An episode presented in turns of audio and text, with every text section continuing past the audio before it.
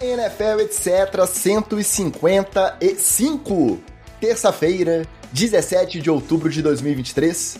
Eu sou o Ticas e a semana 6 está nos altos, o que significa que simplesmente um terço da temporada já se esvaiu entre os nossos dedos.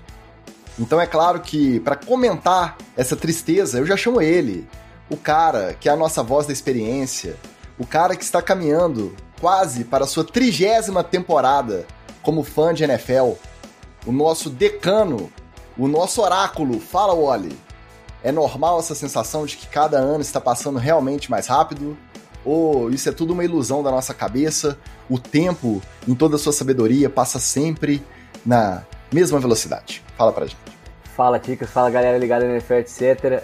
Como somos NFL e teoria da conspiração, existe uma teoria de que todos os relojoeiros do mundo estão mancomunados, e aí se você não sabe o que é mancomunado, vai no dicionário para procurar, é, em adiantar os relógios microsegundos para o tempo passar no, no tempo correto durante os, os anos que passam. Então eles controlam o tempo do mundo. Então realmente os tempos está passando mais rápido, não é impressão só nossa. Não é só aquele papo do ponto de ônibus que, nossa, o ano tá voando, hein, gente? Né? Não é só isso, não. É. Não, e nem é, é nem é impressão sua, já tem itens de Natal nas lojas, tá? É verdade. E panetone? Panetone eu gosto, eu gosto. Assim que, que começa a vender, eu já tô comprando. Pra mim, podia vender o ano inteiro. Aliás, é bom comer assim nessa primeira leva mesmo, porque ele vai ficando na prateleira, ele mofa, tá? Panetone é um negócio vivo. Não, mas diz que dependendo do tempo de maturação, é até melhor ali, já perto do Natal. Aí se passar muito fica ruim, mas muito antes também não é bom não. Passada a dica culinária do nosso Masterchef Wallace, tem gente que não reclama do ano passar rápido, tem gente que quer que o ano voe, que acabe de uma vez. É verdade ou não é, Magal?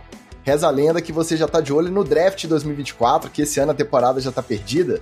Você quer que acabe logo essa desgraça mesmo? Procede ou não procede essa informação?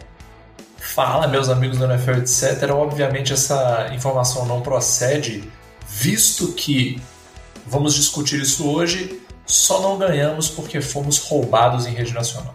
Só por, só por causa disso. Não fosse. Apenas por causa aquela disso. flanela Única exclusivamente por causa disso. Tá.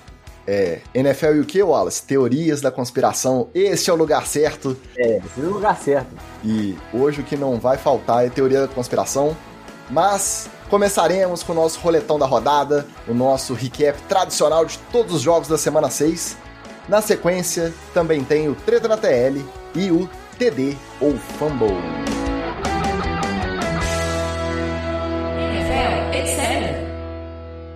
Como sempre, chegamos na companhia dos nossos maravilhosos ouvintes e apoiadores que já estão online no chat. O senhor dos games hoje foi o primeirão. Fabiano Bispo chegou no horário, que milagre, hein? Pode olhar a nuvem aí fora, ó. Vai chover, hein? Vai chover, hein? Anderson Tomás, nosso Anderson Brown também na área. O Bruno Real falou que hoje a gente demorou na maquiagem. Não demorou, Bruno. Esse é o normal. O normal é a gente demorar esses 15 minutinhos para se ajeitar, porque tecnologia já viu, né? Os velhos aqui com a tecnologia tem hora que agarra. E o Washington Ferreira também na área. Aí, ó, acabou de chegar, diretamente de Portugal, nosso glorioso Arcanine. O Washington denunciando a idade aqui, ó. Já é Natal na Líder Magazine, rapaz. Líder Magazine é da, da nossa época, esse aí. Era um... E na Mesbla, e no Sendas. É, não, é, Mesbla e Sendas é, era, era coisa de paulista e de carioca. Na minha época, a Líder era grande empregadora da Megalópole, Palma Miracema ali. Eu, eu comprava muito presente de Natal de última hora na Líder esse aí não é nem só denunciando a idade, tem um regionalismo incluído aí também. Porque a galera do sul, às vezes, nem sabe o que é mesbla. Né? Eu mesmo lembrava das lojas insinuante, mas é, Líder Magazine também não era meu forte. O cara que nunca, nunca tomou um mineirinho, não sabe nem do que se trata. Vamos lá. Semana 6 deixou a notícia de que não tem mais time invicto na NFL. Para alegria do Roger Goodell, que está sempre trabalhando para uma liga cada vez mais equilibrada, os Browns venceram em casa os 49ers numa tarde chuvosa, daquela típica ali de começo de outono em Cleveland, por 19 a 17, algumas lesões do lado do, do 49ers é verdade, com o PJ Walker de titular, porque o Deshaun Watson ainda não voltou da lesão no ombro, mesmo depois de duas semanas de bye. E na sequência, como se a gente não tivesse surpresa suficiente, os Jets bateram os Eagles por 20 a 14 com direito a show da defesa. A defesa dos Jets jogou muito e o Aaron Rodgers sem muleta na sideline ali, já comandando a galera, já fazendo a sua mentoria, se preparando para uma possível volta ainda dentro dessa temporada. Desses dois resultados, qual que surpreendeu mais e por quê? Eu vou é, destacar mais um elemento lá do, do Browns e 49ers, com o TD do Karim Hunt. Aquele bandido lá que mora nos Browns, foi teve TD terrestre, corrida de 28 jardas lá, é, e mostrou que ainda está com gás no tanque, embora o Ford continue sendo o, o running back principal.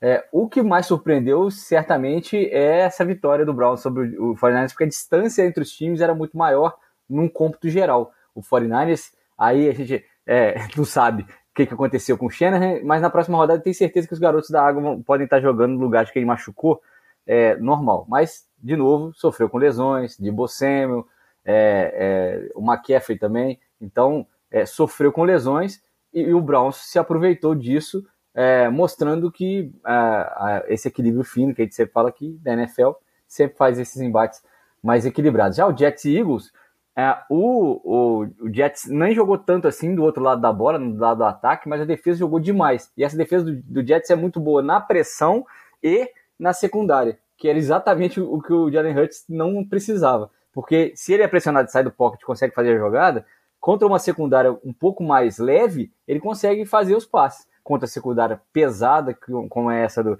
do Jets, e atenta, com jogadores de talento, ele não conseguia. E aí foi interceptado várias vezes, o festival de interceptações. É, eu vou te falar que, tanto no caso dos 49ers quanto no caso dos Eagles, eu achei que houve uma certa empáfia. Os times entraram achando que ia ser aquela semaninha de vamos dar só uma brincada, vamos dar só uma curtida.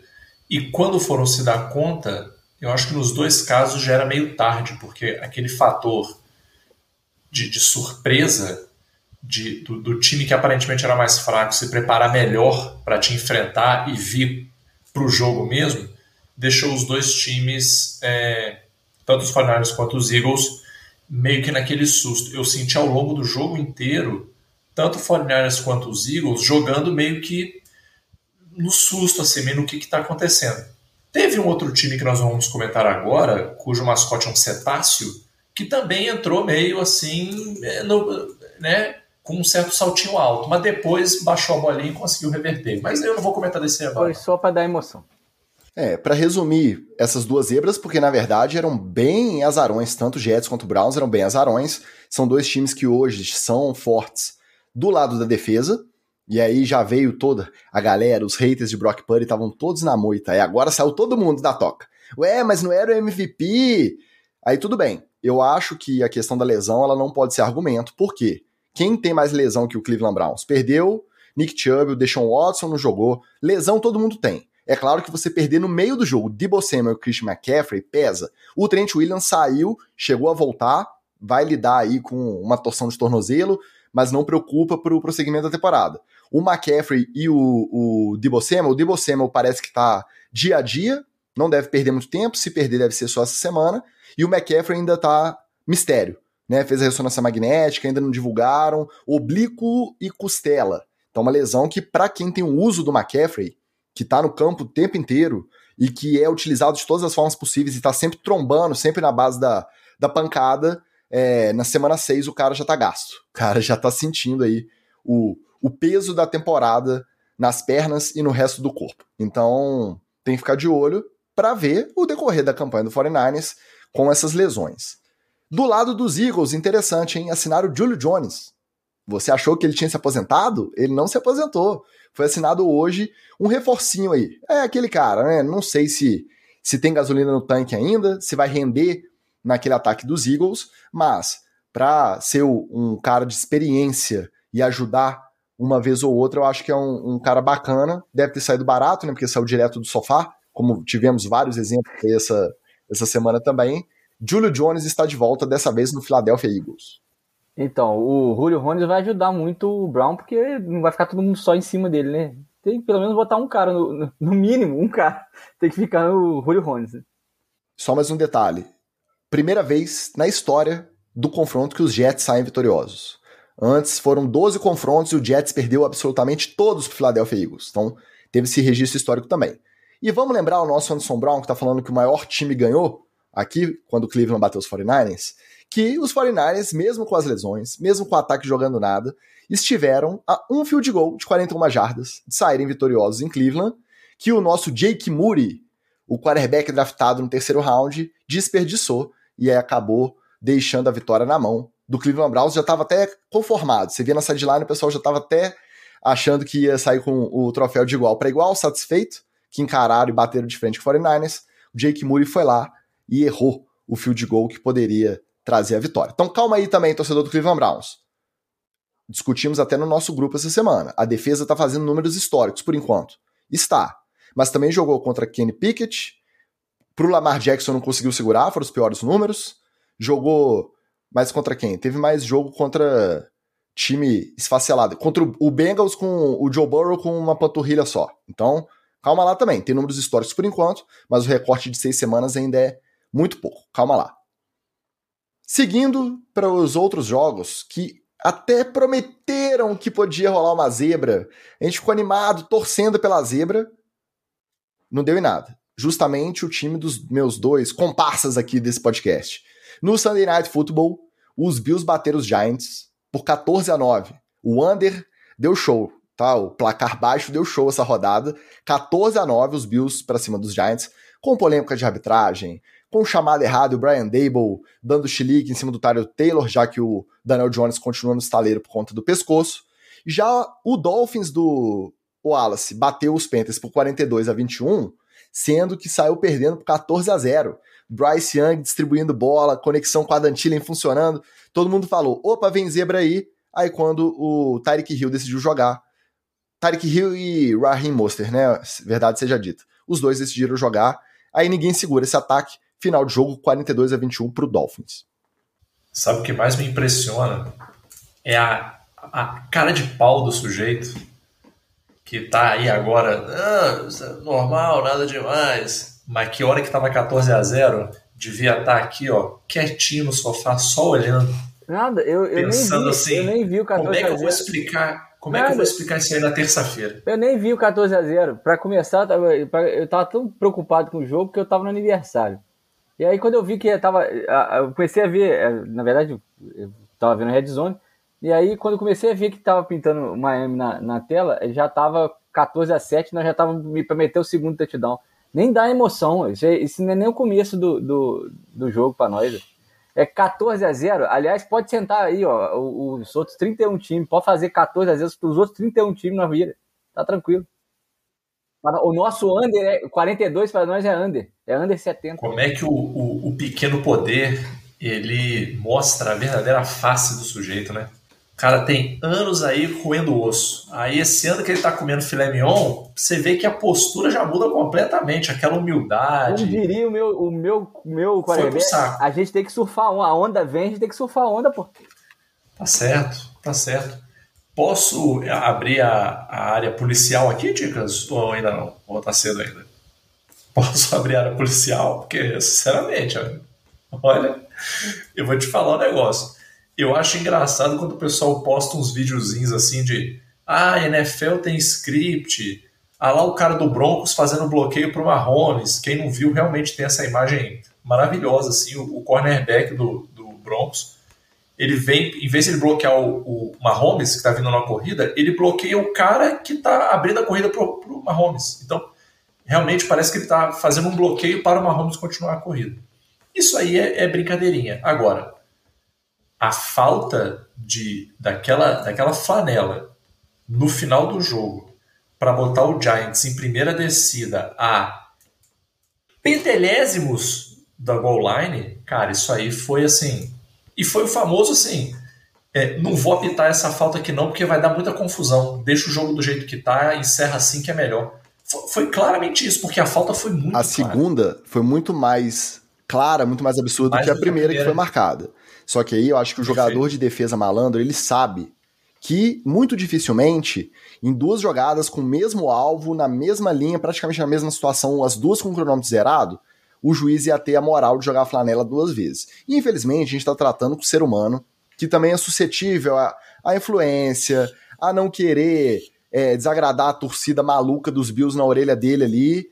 Isso tudo é, tem que ser levado em consideração também. Mas você mesmo, Magal, Triste. é o cara Triste. que faz questão de vir aqui quando a gente reclama de arbitragem, principalmente eu e o Wallace, e de outros confrontos também, e fala: não podia ter deixado chegar nessa última jogada para decidir. Então, se não parou aqui quando podia parar, se não pontuou nas outras oportunidades igual no final do primeiro tempo, não me venha reclamar de uma falta não marcada no lance capital do jogo. Concordo, concordo 100%. Você só tem que levar em consideração o seguinte: nós somos o New York Football Giants. A gente precisa disso.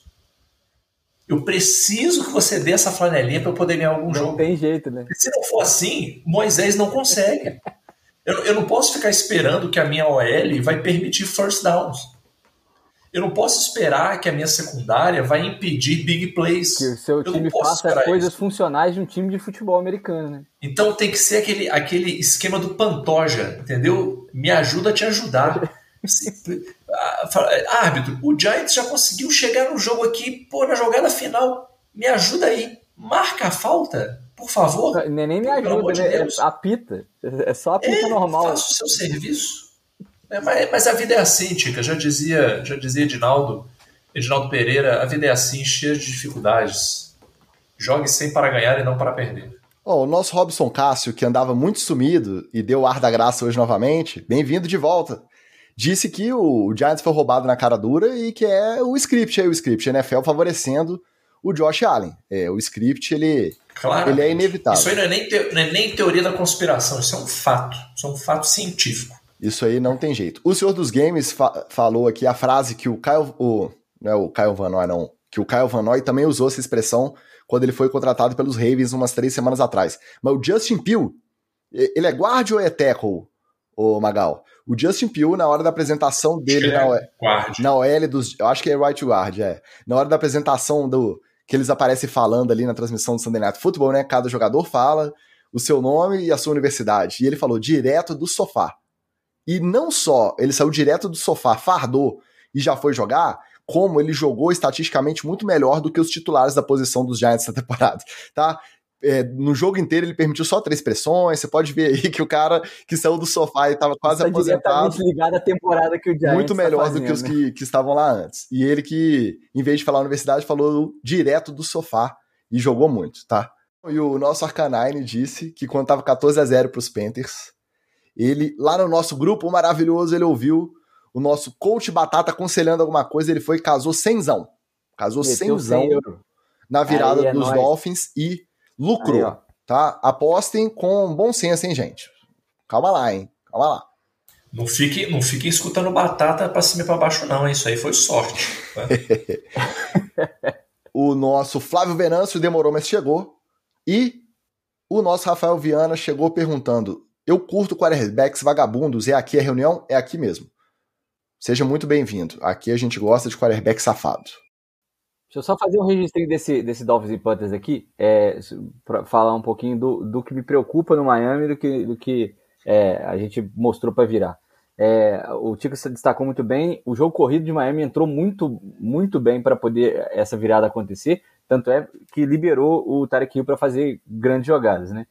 É, agora, realmente, a falta de, de, pressão que o Vic Fangio, que tem uma TV um pouco mais tradicional, impõe na, na, nas equipes, me preocupa demais, porque é, com quarterbacks mais no, novos, móveis e ágeis, você tem que pressionar, cara. Se você mantiver tempo no pocket para poder eles decidirem se vão sair ou não, é, o que, que eles fazem com a bola, até para arrancar para correr, a gente vai sofrer um pouco mais nos playoffs.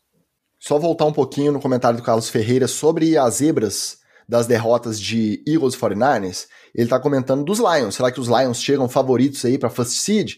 Calma lá, calma lá. Daqui a pouco a gente vai falar dos Lions quando a gente chegar no, no resultado deles. E outra coisa, Wallace, só sobre o Miami. Todo mundo fica nessa, ah, o Jared Goff, o, o, o nosso. Quem que foi? Acho que foi o Robson. Deixa eu até conferir aqui. Alguém falou, ah, o Goff. Foi o Bruno, Bruno Real, falando que o, o, o Goff, hashtag Goff MVP calma lá, gente. A gente tá falando de MVP porque a gente sempre tá focado no quarterback, mas você tem que considerar o Tarek Hill. O jeito que ele muda o jogo quando ele coloca a bola embaixo do braço é diferente. A gente estava falando muito sobre o McCaffrey, deve perder tempo, deve ficar para trás nessa disputa. Hoje, de jogador de qualquer posição, o cara que muda um jogo, que tira jogada improvável de dentro da cartola, para não falar de outro lugar, é o Tarek Hill. Então tá na hora da gente começar a considerar ele nessa, nessa conversa também. É lógico que tem um, um passado, um histórico que, que pesa contra ele, na hora da galera votar. Eu acho que não tem como dissociar isso, a gente já discutiu isso bastante aqui. Mas se for pensar no campo e bola, o Tarek Hill tem que entrar nessa conversa sim.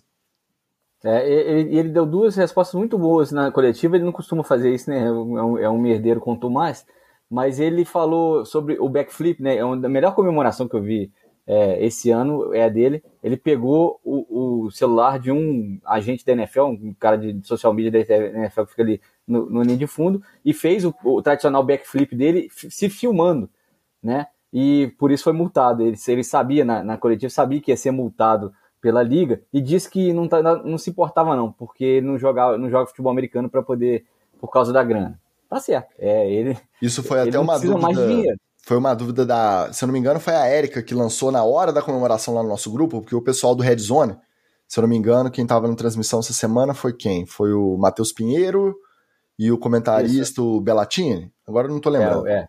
Alguém que tava na transmissão comentou que seria multa. Eu falei, ué, mas isso não é considerado provocação direta taunting, né? Aí depois eu fui pesquisar e realmente na regra você não pode utilizar nenhum utensílio externo ao jogo. Você pode comemorar com a bola, pode comemorar com os colegas ali. Você não pode pegar pau de selfie, celular, igual tinha antigamente aqui o pessoal que ia com a cenoura dentro da cueca, fazia gol e saía comendo a cenoura para zoar o coelho. É, nada disso, nada externo ao jogo pode ser usado cai na multa aí do, do Tarek Hill. Esse é o caso, não é a provocação, né, que a gente vê mais, que é o, o taunting, que nem é questão de multa, mas é questão de, de ser penalizado por flanela ali na hora do, do campo mesmo.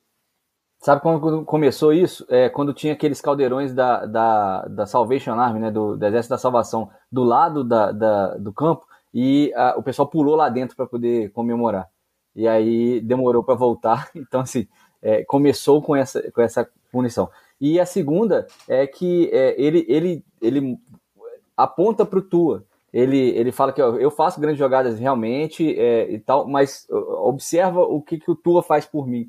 É, o, o, espaço que ele cria, a, a, o tempo da jogada e tal. Então, assim, ele está mostrando que o quarterback dele tem participação no que ele faz. Ele é excepcional, claro, né? cria jardas depois da, da recepção, mas é, ele mostra pro Tua. E esse lugar aí que você falou de onde ele tira as jogadas foi bastante utilizado no jogo de, de, é, dessa semana. Dizer que tomou seis injeções para poder jogar. Antes, durante, depois, durante, durante. Daqui a pouco quebra. Daqui a pouco desfalca o time. Vamos ver. Vamos lá, dois joguinhos, mais ou menos, hein? Não foram grandes coisas, mas jo dois joguinhos de horário nobre. Nem horário nobre, né? Porque o do, de Londres ele é um jogo sozinho de manhã cedo mas como ele tá sozinho, a gente fala que é horário nobre. Lá na quinta-feira, voltando, os Chiefs bateram os Broncos por 19 a 8. Teve Taylor Swift no camarote de novo, mas menos na transmissão. Parece que a Amazon decidiu usar uma abordagem diferente. Parece que o Al Michaels, que é o narrador, o Galvão Bueno deles, né? Reclamou, chiou que não queria ficar falando só de Taylor Swift. O pessoal da, da edição Sim. mostrou. Aí duas divas já viu, né? Deu para ver uma, uma, diferença muito grande comparado com a Fox e com a NBC das transmissões anteriores em que ela compareceu. Então mostrou ali, comemorando, ficou de bom tamanho, todo mundo feliz. Os Chiefs bateram os Broncos por 19 a 8, correram algum risco ali em algum momento, mas o ataque dos Broncos não consegue andar mesmo para fazer frente, mesmo com os Chiefs fazendo menor pontuação desde não sei lá quando. Provavelmente desde contra os Jets, né? Também foi uma pontuação baixa. Esse ataque dos Chiefs não tá inspirando muita confiança ainda não. E os Ravens lá em Londres bateram os Titans por 24 a 16, abriram 18 a 3, abriram uma vantagem muito boa e foram deixando os Titans chegando, chegando. Aí o Ryan Tannehill machucou, veio Malik Willis, under center, aí não teve jeito, né? O, em 12 ou 13 snaps ele foi sacado quatro vezes, o cara totalmente cru, totalmente despreparado, apanhou bastante a defesa dos Ravens que conseguiram garantir a vitória por 24 a 16 na agradável manhã londrina. Eu vou te falar uma parada, Ticas. É, sabe o que eu mais tenho gostado dos jogos de Londres? É a torcida, porque antes o que, que rolava?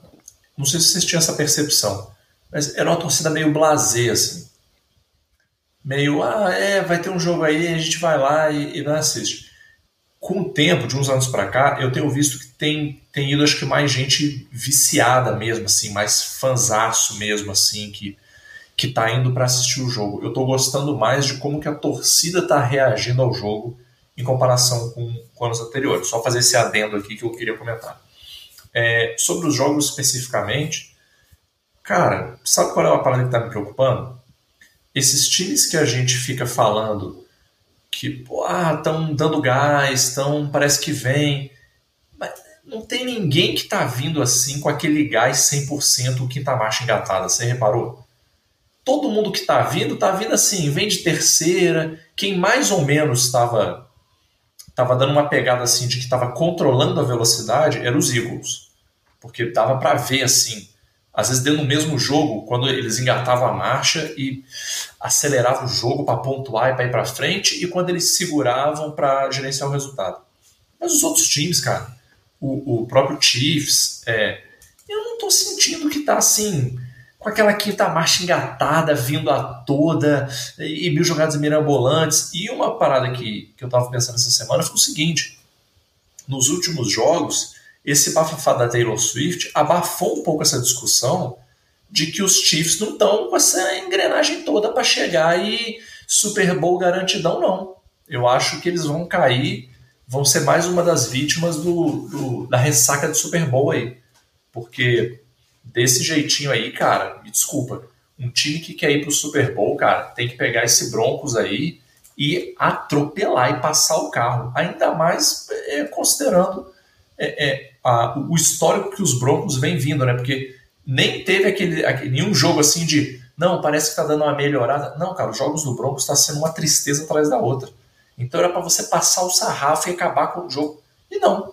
Não, não sei não, cara. Eu tô bem preocupado com esses Chiefs aí, pra ser bem honesto. Acho que não vai chegar a lugar nenhum, não. Assim como o namoro da Swift com o Kelsey. Já soltei o veneno aqui. Não, o namoro tá bem, pô. A, a Mama Kelsey é, gosta da, da companhia da, da, Taylor Swift, embora tenha que estar tá explicando para ela o tempo inteiro o que tá acontecendo no jogo. Você repara que ela tá dando altas aulas para Taylor no camarote. Agora, é, realmente, é, esse time do Broncos tem que pegar, se você é contender, você tem que sapatear em cima deles. Não funcionou nada muito bem e nem a conexão Mahomes-Kelsey está azeitada também não, nesse início de temporada. Embora tenha salvo o, o, os próprios Chiefs em alguns, momentos. Os Ravens e Titans, cara, os Ravens lutaram muito para complicar o jogo, cara. Mas é porque o time do Titans no ataque é muito ruim, cara é muito ruim, assim, é, é, é o Derrick Henry Futebol Clube e olhe lá, assim, é, é, é quando o Derrick Henry é, consegue cair para frente, ele consegue três jados, o problema é ele chegar na linha de scrimmage, porque invade tanta gente ali que ele não consegue chegar por lá. E se com o Tannehill não tá, já não está funcionando, imagina com o Willis. Então, é, realmente, o Ravens tentou complicar o jogo, mas o Titans não deixou, não. Ele, ele falou, não, vou perder, sou, convicto na, na missão. E aí, se o cenário já não estava bom com o Tannehill saudável, se ele perder tempo, é tanking, né? Não que exista o tanking, viu? Mas aí os Titans ficam complicados para disputar, disputar qualquer coisa essa temporada.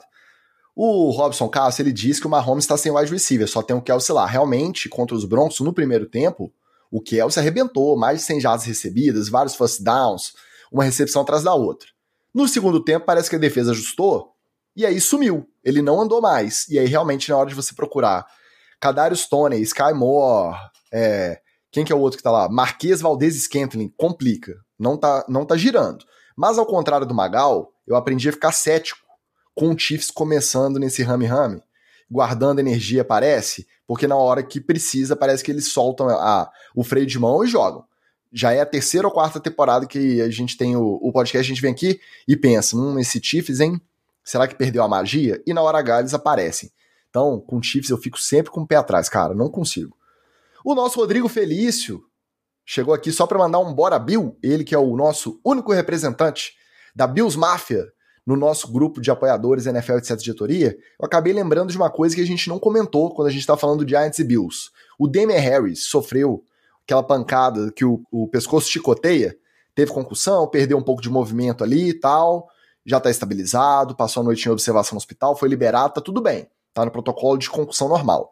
Só que chamou a atenção na saída de campo dele de ambulância, que a ambulância tá toda plotada, toda adesivada de Buffalo Bills, e as portas traseiras são adesivadas com o número do, do Damar Hamlin, o número 3. É, mas aí ficou 33, né? Porque são duas portas. É. Mas é, é um, um pouquinho de mau gosto, vocês não acham, não? A ambulância sair de campo com mais um, um baqueado ali com lesão grave, Até correndo risco o, de... o jogo foi lá, é, foi com o Bengals, né? Não foi, não foi lá em, em Buffalo. Então, mas aí a ambulância entrar em campo para tirar um jogador com o número do, do Damar é estranho, né, cara? Sei lá, eu... Não, super, super esquisito. Você imagina, por exemplo, se na, se na Fórmula 1 as ambulâncias tivessem negócio do Ayrton Senna, depois do acidente dele. É o macacão do dia, né? Cara, é estranho. É, cara, não, isso aí foi uma ideia de Jerico. E o, aí o, o, rapaz da transmissão também capricha, né? O Hamilton tava lá na sideline de, de é, capuzinho, né? E tal, de moletom. Aí ele vai na ambulância, vai no Hamilton. Vai na ambulância, vai no Hamilton. Vai na ambulância, vai no Hamilton. E a gente pensando que esse Bills ele é amaldiçoado mesmo, né? O timinho para ter problema de, de lesão grave. Tá maluco. Bom, vamos seguir para os outros favoritos que fizeram o dever de casa, saíram com as suas vitórias. Esses times são muito comparados cada um na sua conferência, né? Só que um tem muito mais hype que o outro, por quê? Porque um foi pro Hard Knocks e o outro não. Vamos ver se vocês concordam com isso. Os Jaguars bateram os Colts por 37 a 20, sem grandes dificuldades. O Gardner Minshew, que muita gente acreditava que era um dos melhores é, quarterbacks reservas da NFL, que poderia rodar aquele ataque tão bem quanto, até melhor que o Anthony Richardson, simplesmente não jogou nada. Era o jogo de lei do ex para ele, né, enfrentando o time que o draftou e depois o dispensou e foi muito mal no jogo, teve várias interceptações. Placar final 37 a 20 com uma pontinha de preocupação para os Jaguars, que foi o Trevor Lawrence saindo com um joelho baqueado. Uma torçãozinha ali também. O jogo deles já é na quinta-feira contra o Saints, então pode ser que a gente não veja Trevor Lawrence em campo. O backup dele, o reserva que será acionado caso o Trevor Lawrence não jogue, é o glorioso CJ Bettard. E os Lions foram até Tampa Bay, na o dia de relembrar o Creamsicle. A camisa é maravilhosa, gente. A camisa do Bucks é, retrô é linda. Aquele laranja fluorescente, os números brancos com a borda vermelha. Eu acho a camisa maravilhosa, vai ser minha próxima aquisição, inclusive. Mas não tem jeito. Ela. O capacete também é maneiro. O capacete branco com o piratão, né? O... Com o piratão em frente é. ao, ao, ao, navio, né? É maravilhoso o uniforme, só que ele era usado como principal numa época que o time era uma porcaria, e agora, quando eles usam, toda vez eles tomam sacode, perderam para os Lions de 20 a 6, era o resultado esperado, os Lions eram favoritos, mas fica aí a mística da camisa, que é bonitinha, mas extremamente ordinária. Tem que fazer igual o pessoal fez uma vez com a camisa cinza e cinza escuro do Botafogo, tomou seis do Vasco no Maracanã, já tinha gente queimando a, a camisa antes de sair do estádio. A camisa nunca mais foi utilizar. A camisa é bonita. Nós três aqui, caso você não saiba, ainda não tenha percebido, os três aqui do podcast são flamenguistas. Você pode colocar aí né, no registro histórico, não teve uma estreia de terceiro uniforme do Flamengo que o Flamengo ganhou. Pode pesquisar aí, e, mas se, se tiver alguma coisa ao contrário disso na internet, é mentira. Porque na memória do, do torcedor. O tem até aquela que mistura todas, passando pelo Tabajara, não, não ganhou nunca. Agora, voltando só ao comentário do, do Carlos Ferreira. Mais uma vitória com autoridade. E com de derrotas de Eagles e 49ers na rodada. Três times 5-1 na NFC: Lions, Eagles e 49ers. A gente tem que levar a sério também o Detroit Lions nessa disputa. Já não é mais meme, né?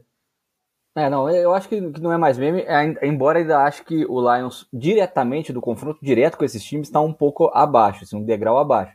Pode conquistar esse degrau com o passar da temporada, com as complicações que a temporada naturalmente vai trazer de lesões e de é, ajustes que os times vão fazer, pode, e até porque o Lions também tem espaço para crescer nesse meio tempo aí. É, acho que a, a, a grande, é, o grande hype deles do, do Hard Knocks é, serviu para as pessoas é, gostarem do time, né, abraçarem a ideia, principalmente do Dan Campbell, mas é, mais do que isso, o, o, o, Lions passou a ser um contender é, até por conta dos números é, é na sua divisão.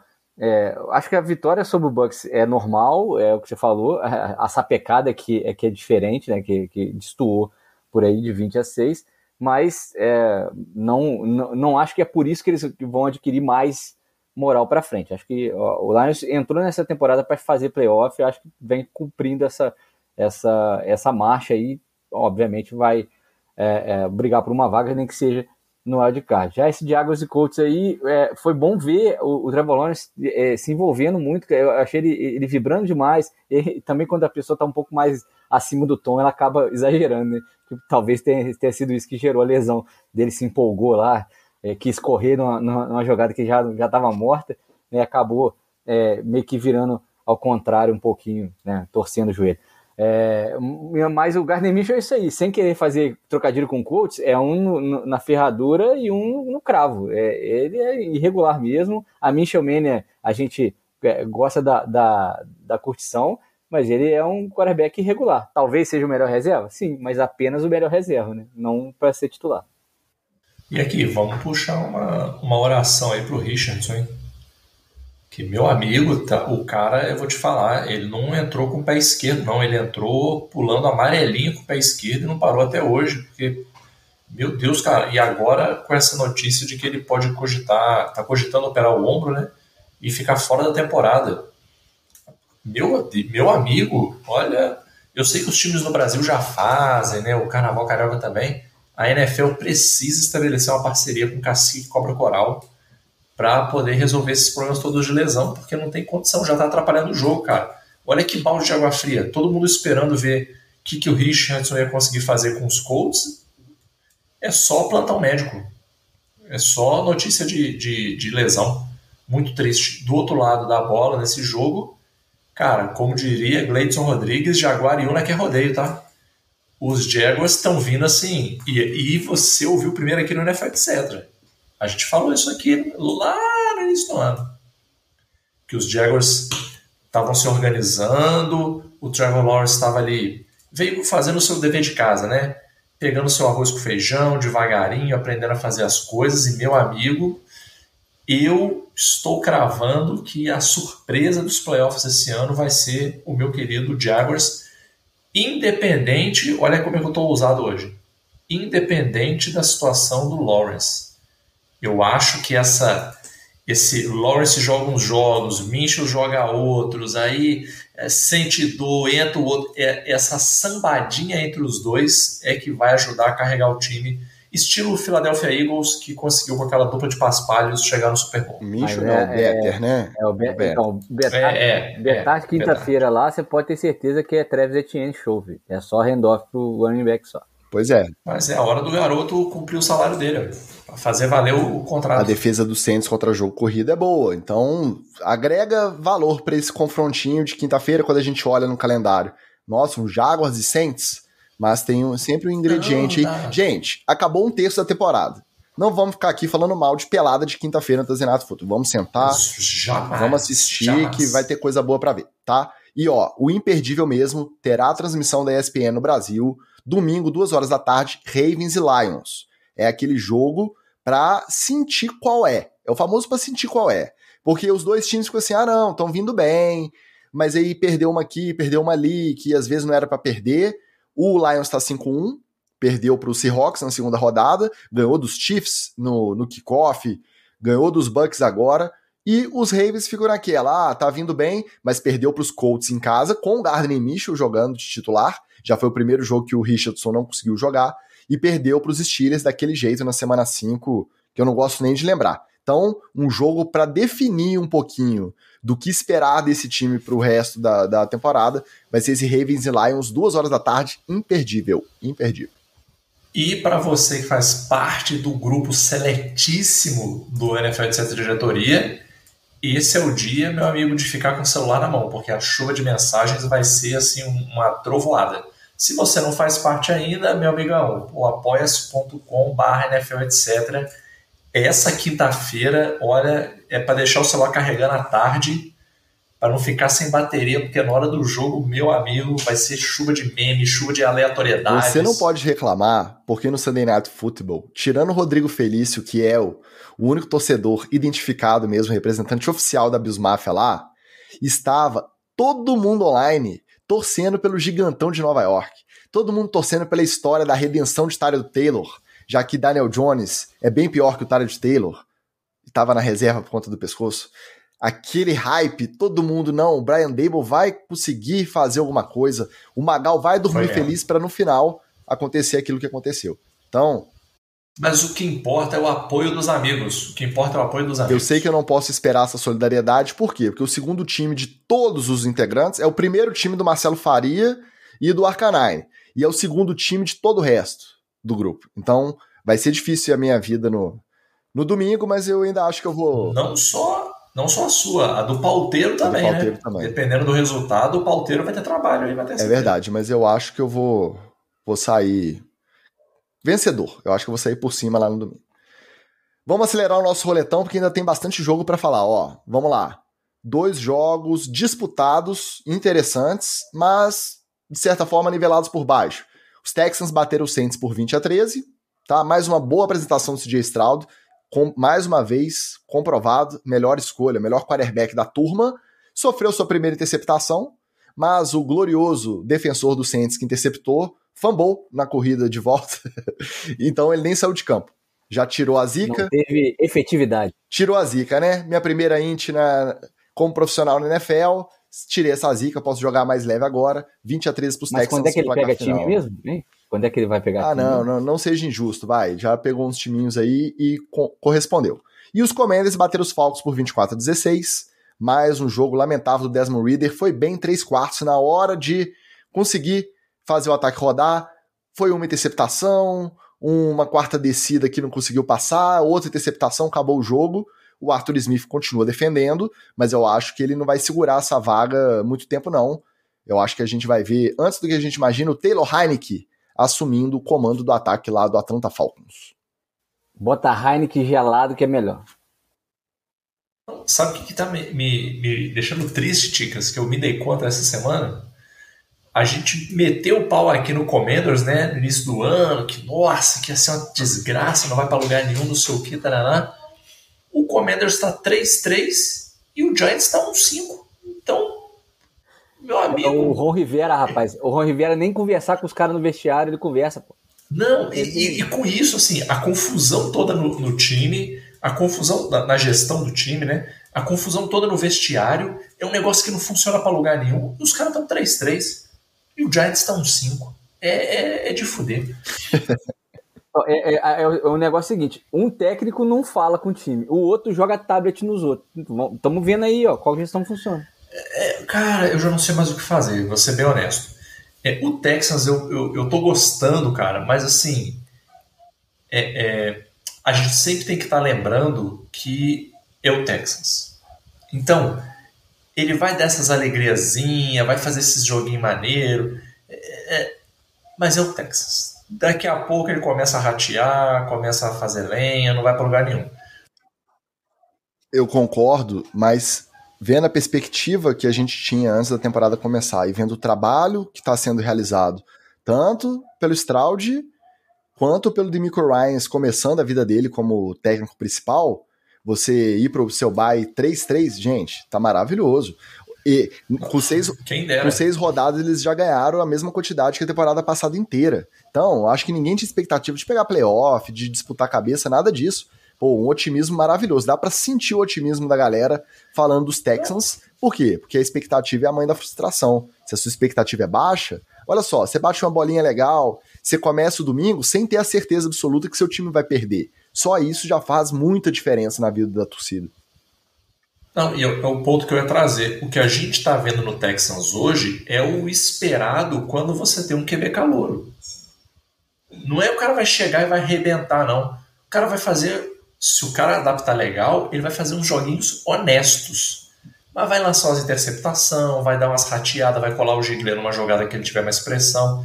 Mas eu acho que é, um bom, é uma boa medida para a galera assistir o jogo e ver assim, ó.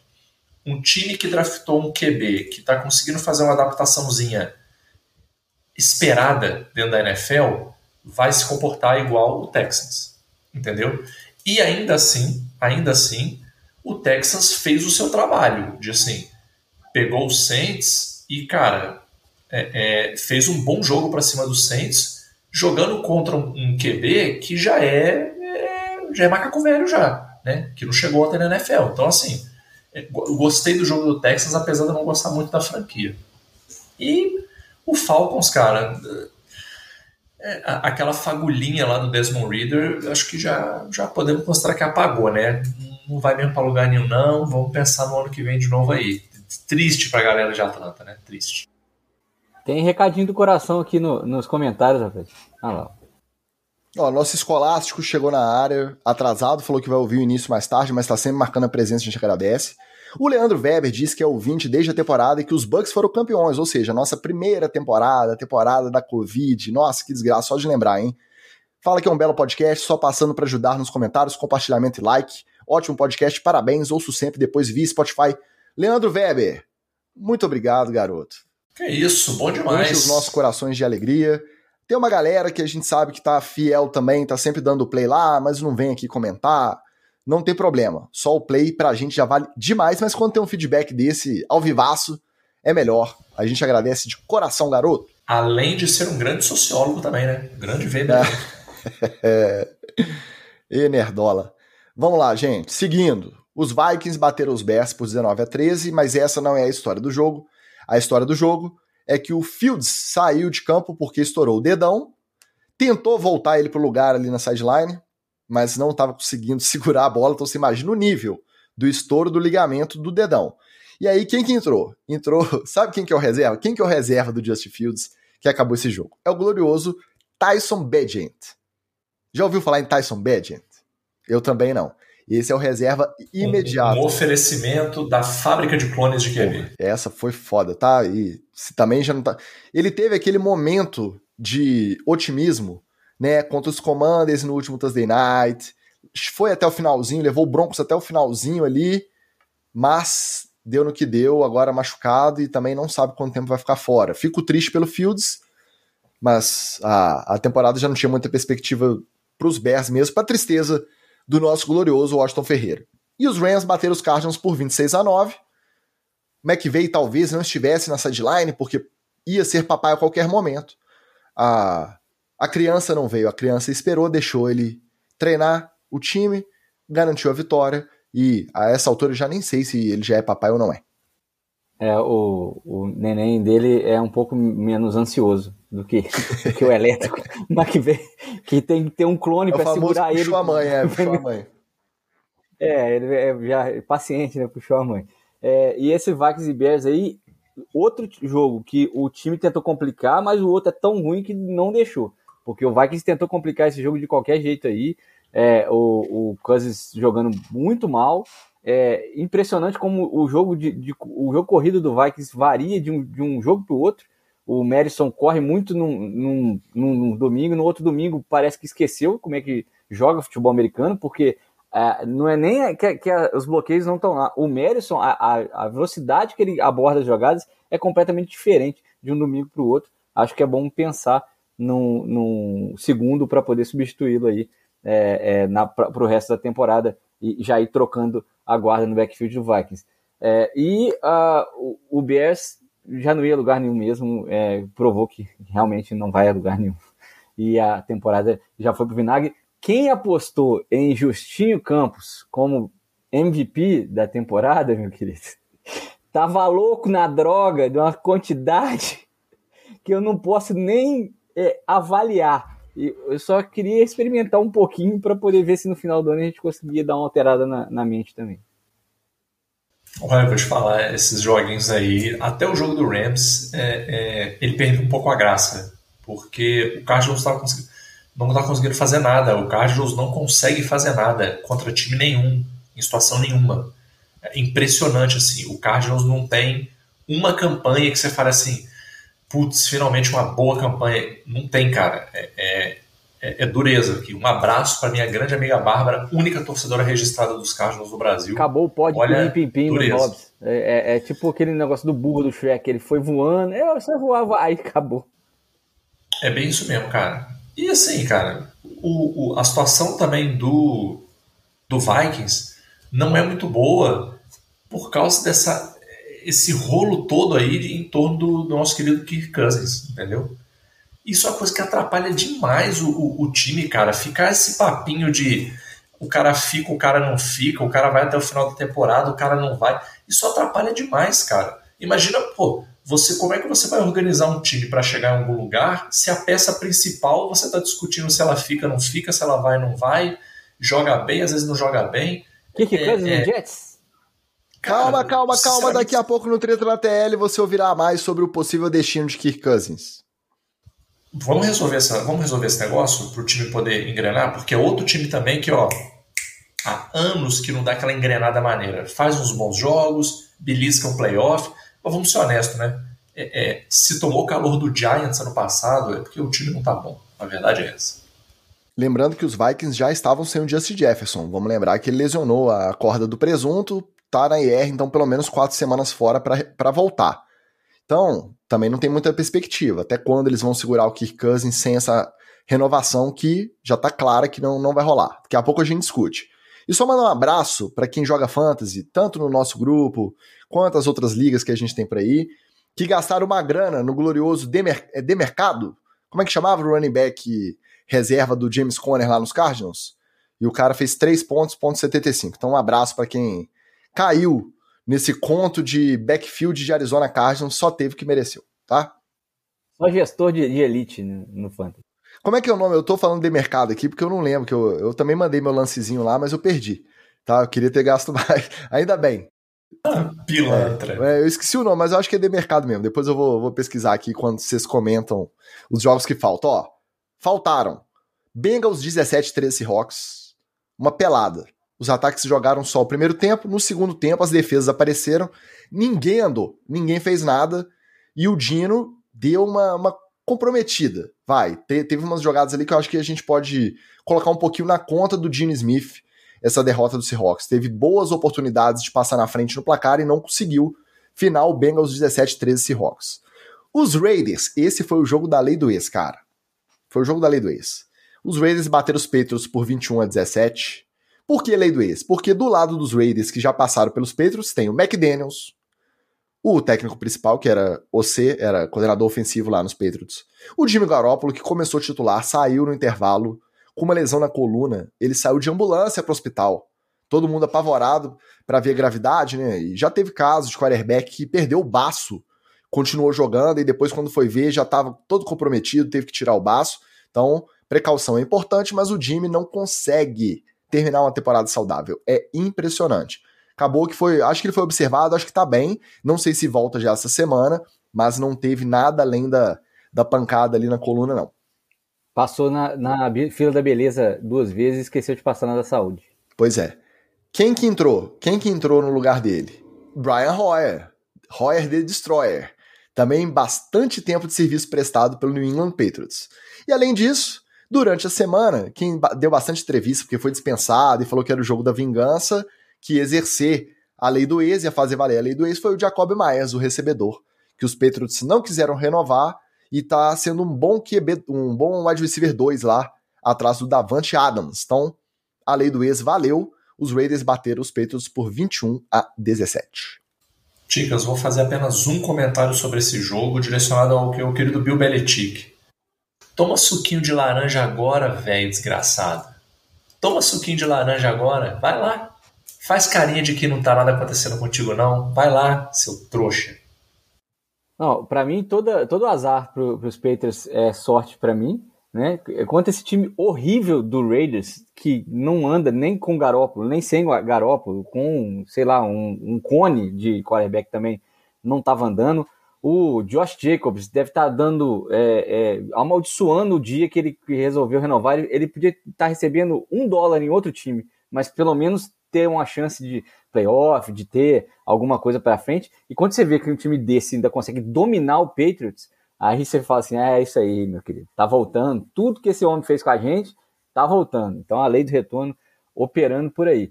É, e desse Bengals e Seahawks, é, é, uma coisa que eu reparei e que vai preocupar muito o nosso Flávio Venâncio.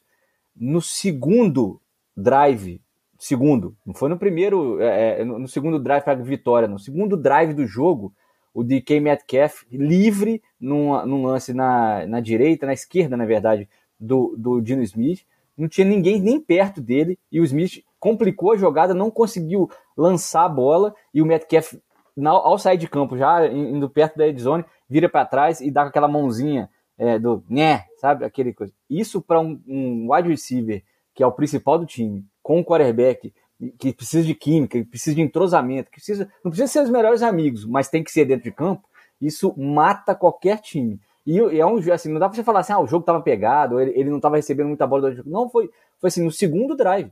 Então tem alguma coisa estranha no vestiário do Seahawks, isso precisa de conserto. Claro que tem gente experiente lá para consertar, o Pete Carroll é, é, principal, é, é um dos principais técnicos da NFL e sabe como lidar com isso. Mas quando as pessoas não estão se bicando desse jeito assim, tem algo errado, o Seahawks tem que parar e tem que consertar isso.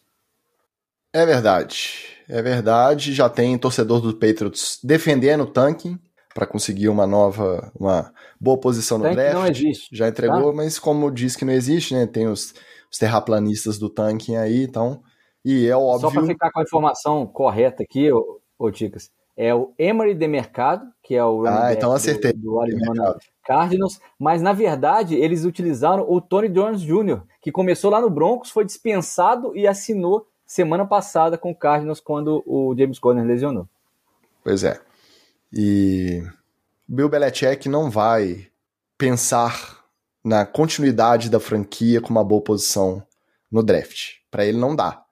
A hora é agora, vai pegar os Bills aí final de semana, ou seja, a vida não tá fácil para o torcedor dos Patriots. Um abraço carinhoso para todos os que nos vem, acompanham. Vem aqui. Chegou a vez de você. Vem pra cá. Chegou. Vem pra cá com a gente. É o seguinte, hein? Cê, vou voltar a repetir aqui. Bill Belichick vai receber uma ligação do Jerry Jones no final dessa temporada. Nossa, aí é o império do mal mesmo, né? Jerry Jones e Belichick. Falando em Jerry Jones, para encerrar o Monday Night Football, um jogo que prometeu logo no início, primeiro quarto, duas campanhas de touchdown, 7 a 7 caramba, vai ser muito bom, vai ser ataque contra defesa, aquele loucura não. Rapidinho esfriou, rapidinho né? Ficou meio monótono. Final de jogo, Cowboys 20, 17 Chargers. Com isso, mais um jogo de lei do ex, né? Coordenador ofensivo que tá nos Chargers, o Kellen Moore. Ele era o coordenador ofensivo dos Cowboys até ano passado. E o Mike McCarthy falou que não queria ficar jogando, fazendo muito ponto, não. Ele quer fazer pouco ponto e gastar relógio. Aí demitiu o Kellen Moore, que foi lá para os Chargers e por enquanto também não tá rendendo muito bem o ataque lá, não. Né? Cowboys 20, 17 Chargers. E os Cowboys, o, um dos grandes vencedores junto dos Lions da rodada, porque viram a distância não aumentar muito para os Eagles e para os 49ers. Cowboys estão 4-2 na temporada, Eagles e 49ers e Lions 5-1. É verdade, mas, cara, é, Brandon Staley e, e Kellen Bond na mesma sideline, com aquela, aquela mesma empáfia dos dois, é difícil de aguentar, tá? Eu fico com pena do Justin Herbert porque ele, ele é um garoto bom, e na falta do Williams, que né, mais uma vez se lesionou, eu acho que nem, eles nem contam com o Williams a, a, temporada inteira. É quando ele puder jogar e ajudar, ele vai lá em campo e tal. Ele achou o Palmer ainda, né? O Palmer teve, fez uma, uma, boa partida, teve boas recepções, é, aliviou bastante o Keenan Allen, é, mas o, o, resto não rodou direito. O Eckler tem é, corrido irregularmente, parece que se lesionou no final do jogo também, o que contribuiu muito para poder é, é, o Herbert é, ter pouca, pouco tempo para poder lançar a bola. E as vitórias do Cowboys você pode tá, colocar todas na conta da DL. Meu querido, os caras alinham com 5, os caras alinham com 3, os caras alinham com 4, várias formações. O Micah Parsons tá de um lado, tá do outro. É, a, a, galera do meio tá chegando para fazer pressão. A defesa do Cowboys, o front line do Cowboys está jogando muito bem. É, é um pesadelo para qualquer OL. Agora, o resto do time, o Dak Prescott, meu Deus do céu, o, Dak, o que, que é o Dak Prescott quando o Pollard não tá, não tá resolvendo para ele, né? Então, é, é, realmente é, é, um time que, é, como diz o Magal, é, é, só marketing mesmo. O Cowboys não vai lugar nenhum. Não, e, e, vou te falar mais, cara. Isso é papo lá pro Batata no, no Play Call, mas se não fosse um, um, um conjuntinho de chamadas bizonhas aí na sideline dos Chargers, esse resultado poderia ter sido diferente também, cara, porque o Cowboys ganhar de 20 a 17 do Chargers do jeito que o Chargers está andando, também não é para comemorar não, cara. É para ficar meio preocupado, para ser honesto. E vou te falar uma parada. É, é, você falou a verdade, assim, a DL dos Cowboys está jogando legal, só que assim, a, a OL dos Chargers começou a dar umas pistas de como você segura o Micah Parsons.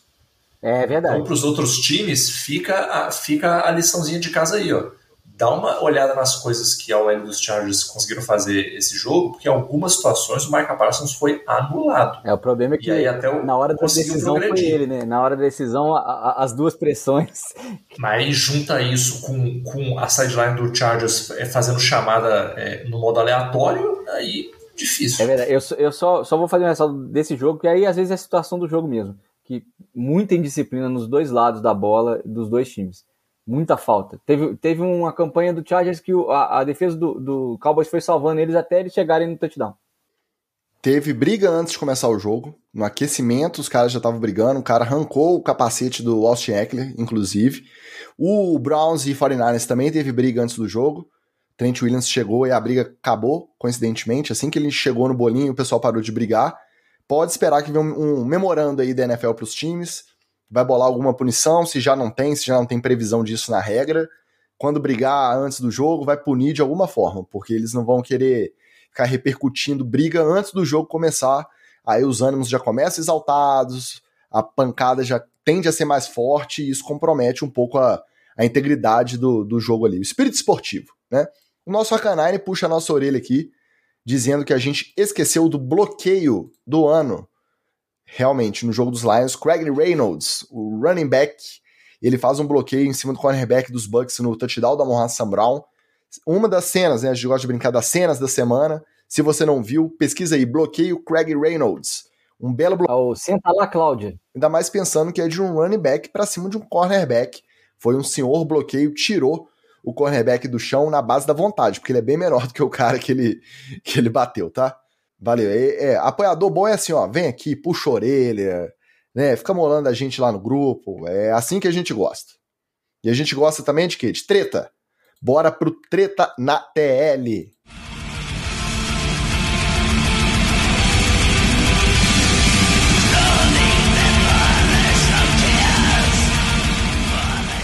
Essa é da nossa época, hein? Porque a gente assistiu muito, a gente curtiu muito ver Steve Smith Sr jogando futebol americano, muito tempo no Panthers e eu acho que os dois últimos três anos da carreira nos Ravens. Fala de arrumar briga no aquecimento, era ele que estava lá no meio.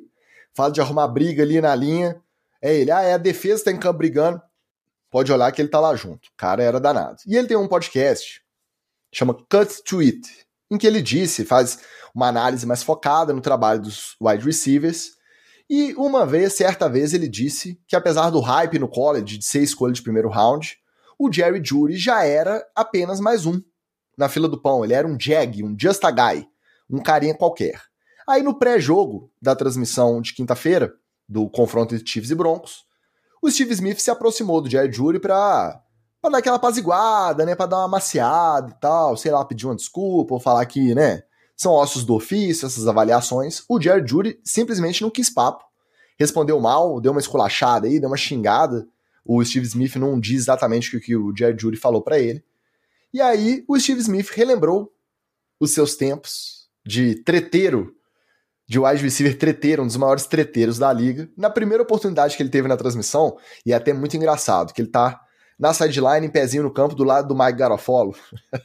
a cara do Mike Garofolo, quando ele vai falando, é imperdível. Se você tiver curiosidade, procura o vídeo aí. A primeira oportunidade, o Steve Smith entra rachando o Jerry Judy.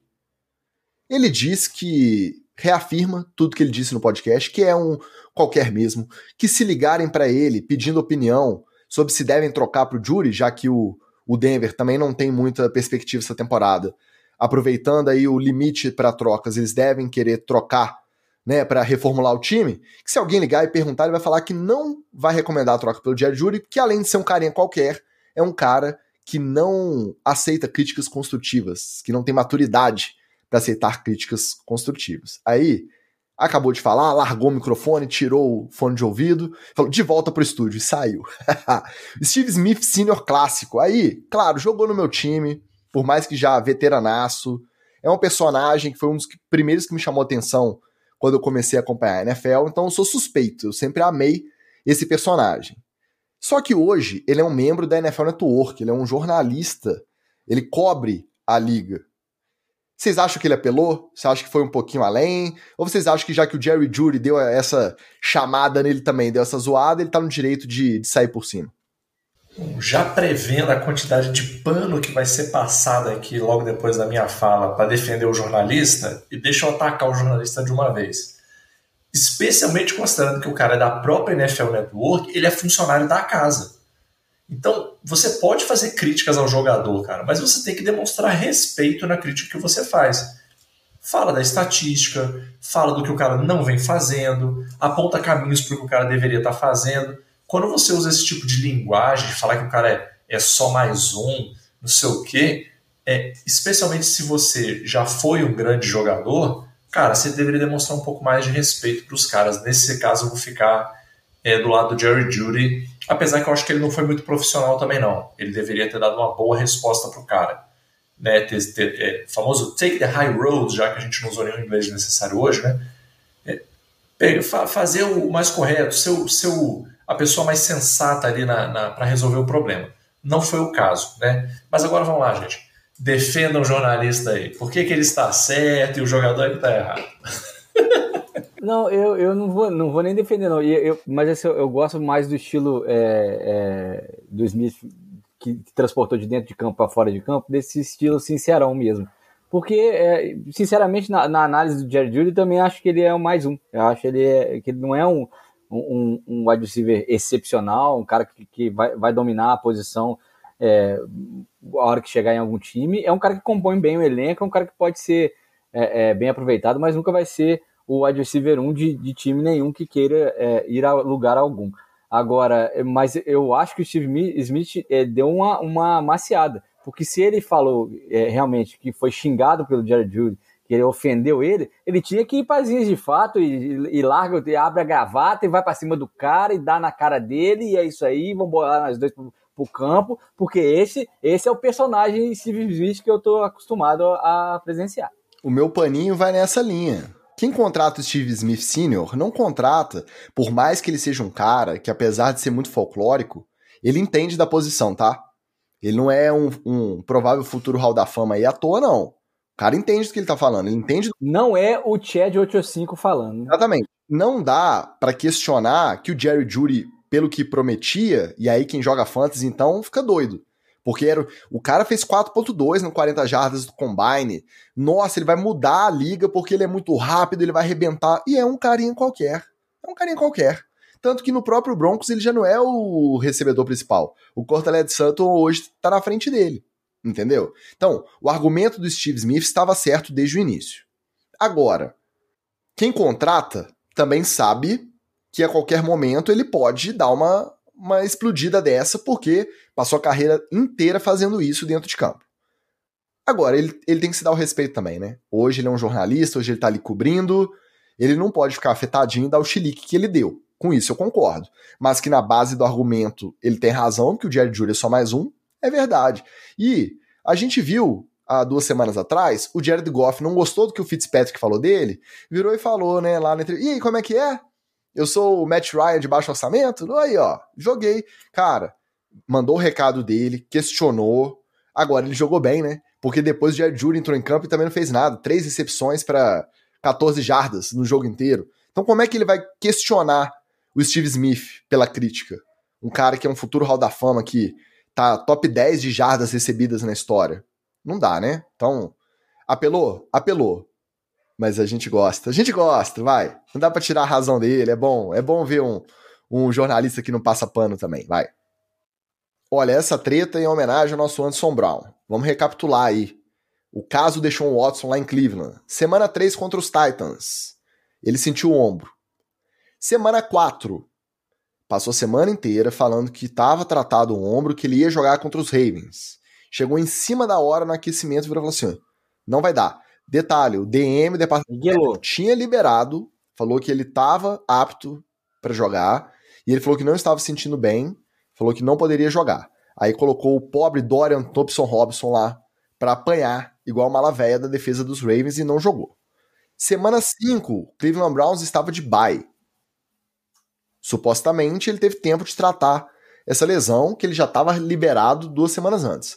Chegou no domingo contra os 49ers, ele também não jogou tiveram que colocar o PJ Walker como titular, porque ele não conseguiu jogar. Na coletiva depois do jogo contra os Ravens, o Kevin Stefanski, o técnico, disse, e, com todas as letras, foi a opção do jogador. Não, não ir para campo mesmo liberado pelo DM, que é o contrário do que a gente costuma ver. A gente costuma ver o jogador querer jogar e o departamento médico não, não deixar. Foi o contrário. Aí depois, óbvio, veio o GM, apazigou, o Kevin Stefanski disse que foi uma.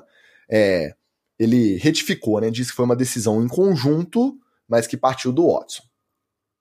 A gente lembra que ano passado o Lamar foi muito questionado quando ele estava negociando o contrato e estava com o joelho baleado, se ele tinha condição de jogar ou não, principalmente aquele jogo de playoff contra os Bengals que acabou o Tyler Huntley jogando e entregando a, a paçoca ali no, no retorno de fumble que sagrou os Bengals vencedores naquela partida. Só que o Deshaun Watson não tem contrato para negociar. Ele ainda é o maior contrato garantido da história. Ele tá lá ganhando 240 milhões de dólares depois de ter ficado quase dois anos inteiros sem jogar. Tirando a questão contratual, por qual motivo vocês acham que o Deshaun Watson tá nessa de liberado para jogar, mas vou ficar no chinelinho aqui, que eu não quero enfrentar essas defesas muito difíceis, não quero agravar minha lesão. Qual, qual vocês acham que é a ideia? Você mesmo disse aí, Ticas. É, quem que é o com o maior contrato garantido da história? Deixa um outro. Então ele não pode dar migué.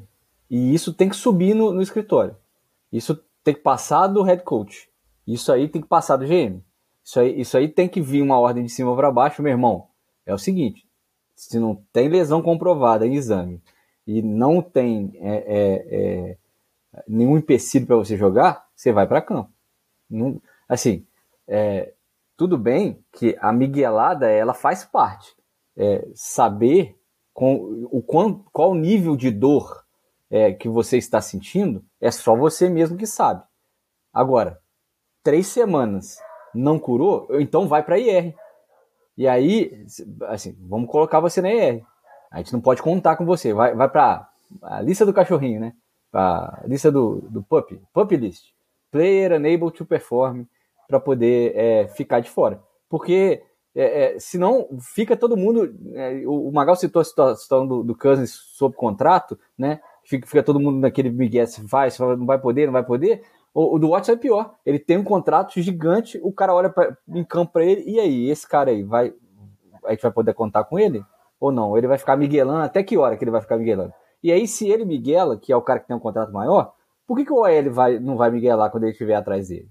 Por que, que o, o wide receiver vai correr a rota bacana para poder ele, ele, ele ser o MVP, sei lá, ele recuperar o comeback play do caramba? Não vai, cara. Então, é, isso afeta, contamina o time inteiro. Mas é um bandido, né? Então, a gente já espera isso tudo. É exatamente o que eu ia falar. Sinceramente, bem feito. Bem feito. Nada contra o, o Cleveland Browns. Ô, Anderson, instituição. Tá? Doc Pound Desculpa aí. Desculpa aí. Tá? Não estou falando do time, estou falando da gestão. Bem feito. Foi pagar contrato melhorado para vagabundo, para criminoso? Bem feito. Tomara que ele dê muito migué, que vocês botem esse dinheiro na mão do maluco para ele ficar no sofá e na sideline de moletom. Bem feito. Se não aprende no amor, vai aprender na dor. Como a dor do rico é o dinheiro, pronto. Fica vendo seus milhões de dólares irem lá pro sofá do Deshaun Watson e enquanto fica vendo seu time passando perrengue, tendo que ser segurado pelo coitado PJ Walker. Mas não, é, é isso aí. Bem feito. Eu, tô, ó, eu quero é que o Watson ele, ele dê migué cada vez mais criativos daqui até o final da temporada. Ô Tix, mas é, eu queria fazer uma pergunta para você que se envolveu espiritualmente e de coração na polêmica do Lamar o ano passado. É, você queria, obviamente, ver o Lamar em campo para ter uma chance, né? Para o Baltimore ter uma chance do título e tal. É, mas nessa situação, se o Lamar tivesse contrato, você acha que ele, ele deveria estar em campo mesmo assim, e tinha que vir uma ordem de cima para baixo? Cara, a gente se divide. Somos seres, seres contraditórios, de maneira geral. Todos nós somos seres contraditórios, não somos? O meu lado defensor de proletariado, né, como proletariado que eu também sou, pensa que se o cara não vai ter ganho nenhum por colocar o corpo dele na reta, agravar lesão, perder qualidade de vida para o resto da vida dele depois que ele aposentar. Ele não tem que se expor se ele não está sendo recompensado por isso. Esse é o primeiro ponto. O meu lado torcedor quer que ele entre de muleta, porque o Lamar Jackson a 40% da capacidade física dele é melhor do que o Tyler Huntley a 100%. E aí eu volto a discussão para o Cleveland. Porque hoje, o Deshaun Watson, vamos colocar a 70%, talvez não seja melhor do que o PJ Walker a 100%. O cara que jogou a primeira vez pelo time ali, tem, tem, tinha cinco jogos que ele começou no currículo lá na época de Panthers, jogou USFL ou XFL e jogou contra o 49ers e fez o ataque do, dos Browns rodar. Então, a diferença para mim é essa. A do Lamar, para mim, era muito clara, tanto pelo domínio de, de, do ataque, do playbook e tudo mais, quanto pela que, por mais que ele tivesse sem mobilidade, quanto por ser o Lamar e não deixou o Watson vindo de dois anos parado. Eu acho que a diferença é aí. Agora, como diz o Arcanine, ele pode estar blefando, ser estratégico, ele tem lesão, mas ele pode estar ok para jogar e não quer comprometer, não quer agravar. Cara, é muito estranho o Kevin Stefanski fazer questão de falar em público que foi uma decisão dele e depois voltar atrás. Então, às vezes ele, ele tá jogando até contra o próprio vestiário. E é igual você falou, porque o OL que tá lá jogando a temporada inteira todo ferrado, todo enfaixado da cintura para baixo, vai olhar pro lado e vai falar assim, ué, não ganho 240, mas o meu contrato também é garantido. Para que que eu tô me expondo desse jeito? Entendeu? Literalmente botando o meu na reta para é, ele. Né? Exatamente. Mas olha só, como somos NFL e teoria das, da conspiração, quem sabe esse mau desempenho do Watson com um bom desempenho com o PJ Walker não força uma lesãozinha para você botar o, o quarterback que tem maior contrato garantido da NFL no banco. Pode ser também. Pode.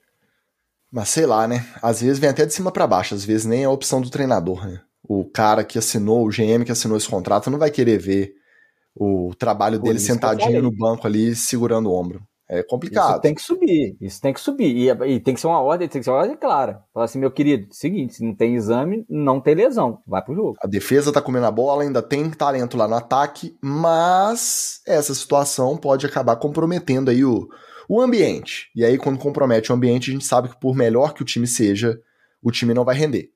Um abraço pro Jorge Sampaoli. Vamos falar de outro time que tá com um ambiente meio complicado. A gente já começou lá no roletão, agora a gente termina de falar. A campanha não tá grandes coisas. O Kirk Cousins não foi renovado no começo do ano pelos Vikings, então já ficou a temporada inteira com essa carinha de Celeste Dance dele. O Justin Jefferson machucou, tá na IR, pelo menos quatro semanas. A divisão tá complicada e todos aqueles jogos do ano passado que chegou na hora do vamos ver, podia ir para qualquer lado e iam para os lados dos Vikings, naquela campanha 13-4 na regular do ano passado, esse ano estão indo contra os Vikings.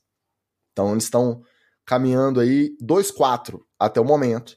E aí começa a especulação. Será que já que não vai renovar, vale a pena ficar com o Kirk Cousins até o final? Será que não vale a pena trocá-lo para algum time que vai fazer bom uso dele nesse, nesse restante de temporada e pegar que seja duas picks aí de, de rounds mais para frente, só para a gente não ter esse comprometimento financeiro até o final da temporada e ter umas picks aí para começar a reformulação do time.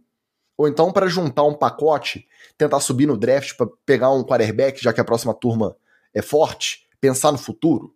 Papo vai, papo vem, perguntaram para ele numa entrevista essa semana o que, que ele pensava disso, ele tá ouvindo os rumores, e ele disse que não, que ele se isola completamente das redes sociais e que ele prefere ser considerado ingênuo ou ignorante, mas que ele prefere ser assim. Ele não não lê nada, não ouve nada, não ouve NFL, etc., não acompanha podcast da NFL, aral da NFL, nada.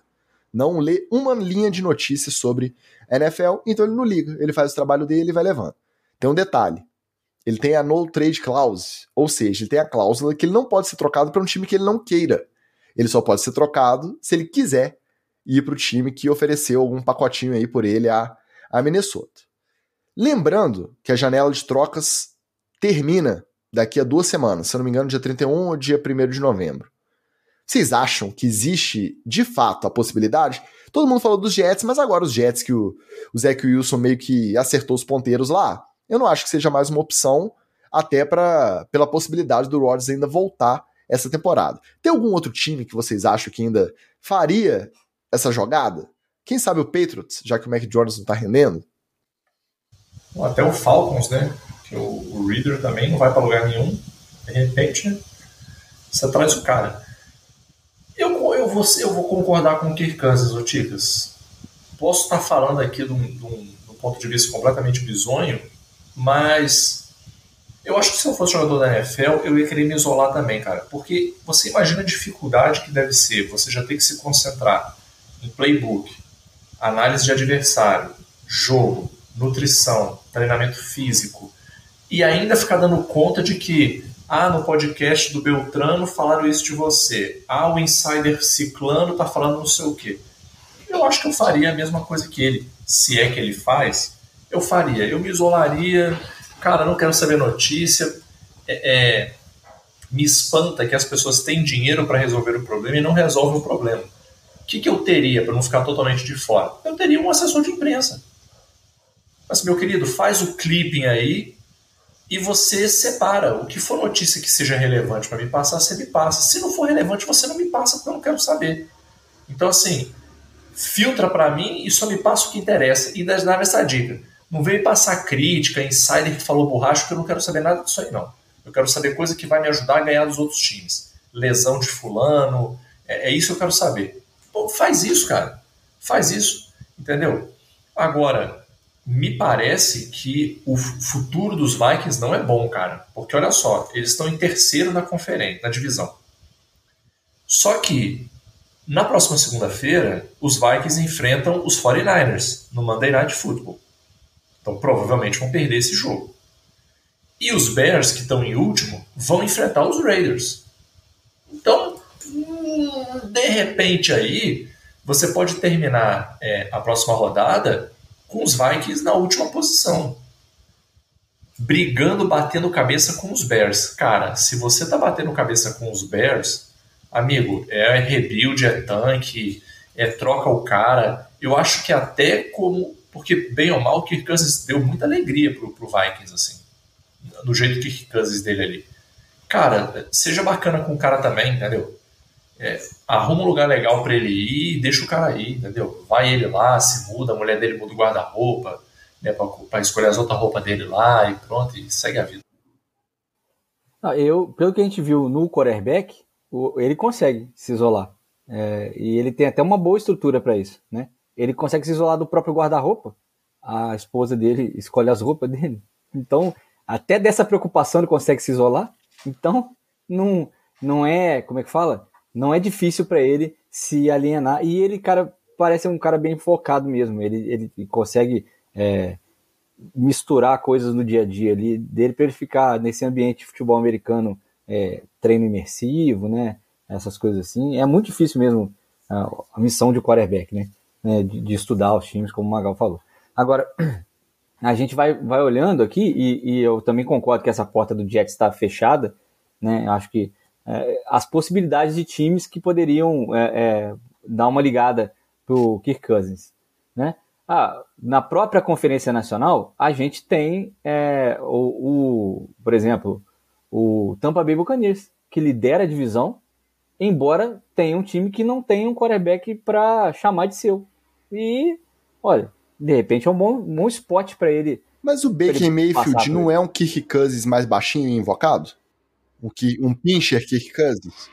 É, eu acho que quando você coloca na escala Kirk Cousins, o, o Kirk Cousins original acho que suplanta é, o, o Baker Mayfield. É por isso que eu concordo quando eu não tinha pensado e você falou do Falcons, o nosso Carlos Miller também falou do Falcons aqui no chat.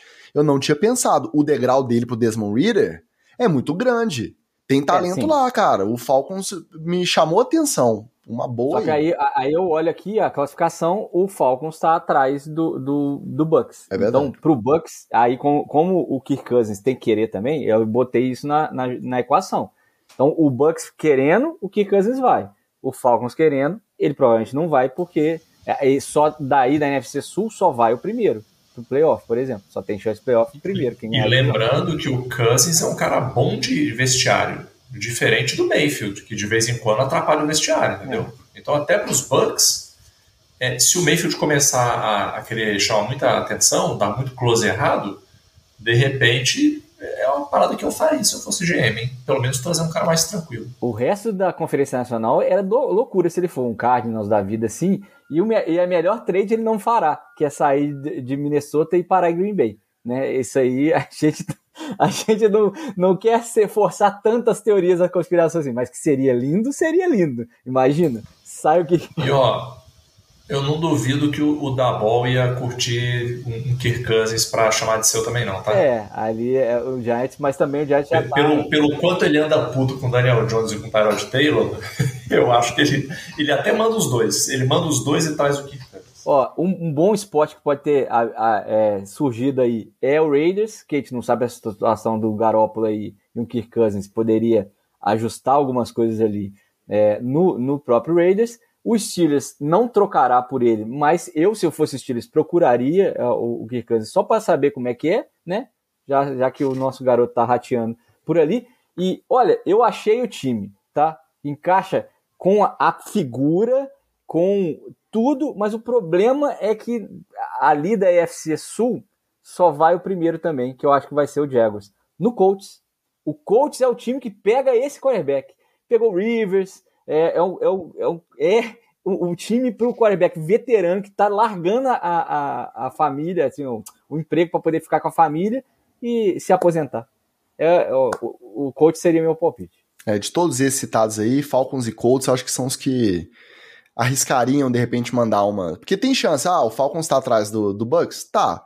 Mas ele olha, ele tem um Bijan Robson, ele tem o Drake London, ele tem um Kyle Pitts, pô, é interessante esse ataque tem talento ali. Eu acho que que rola. Rola. Tô torcendo pelo Falcons agora, gostei da ideia. Tá, mas se for pros Patriots também eu vou gostar porque é conteúdo para mais de metra aqui no NFL, etc.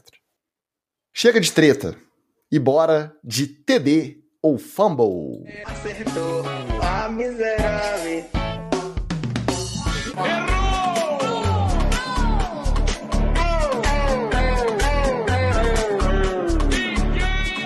Já começa com uma que me pega demais. Nem balada, nem praia, nem pescaria.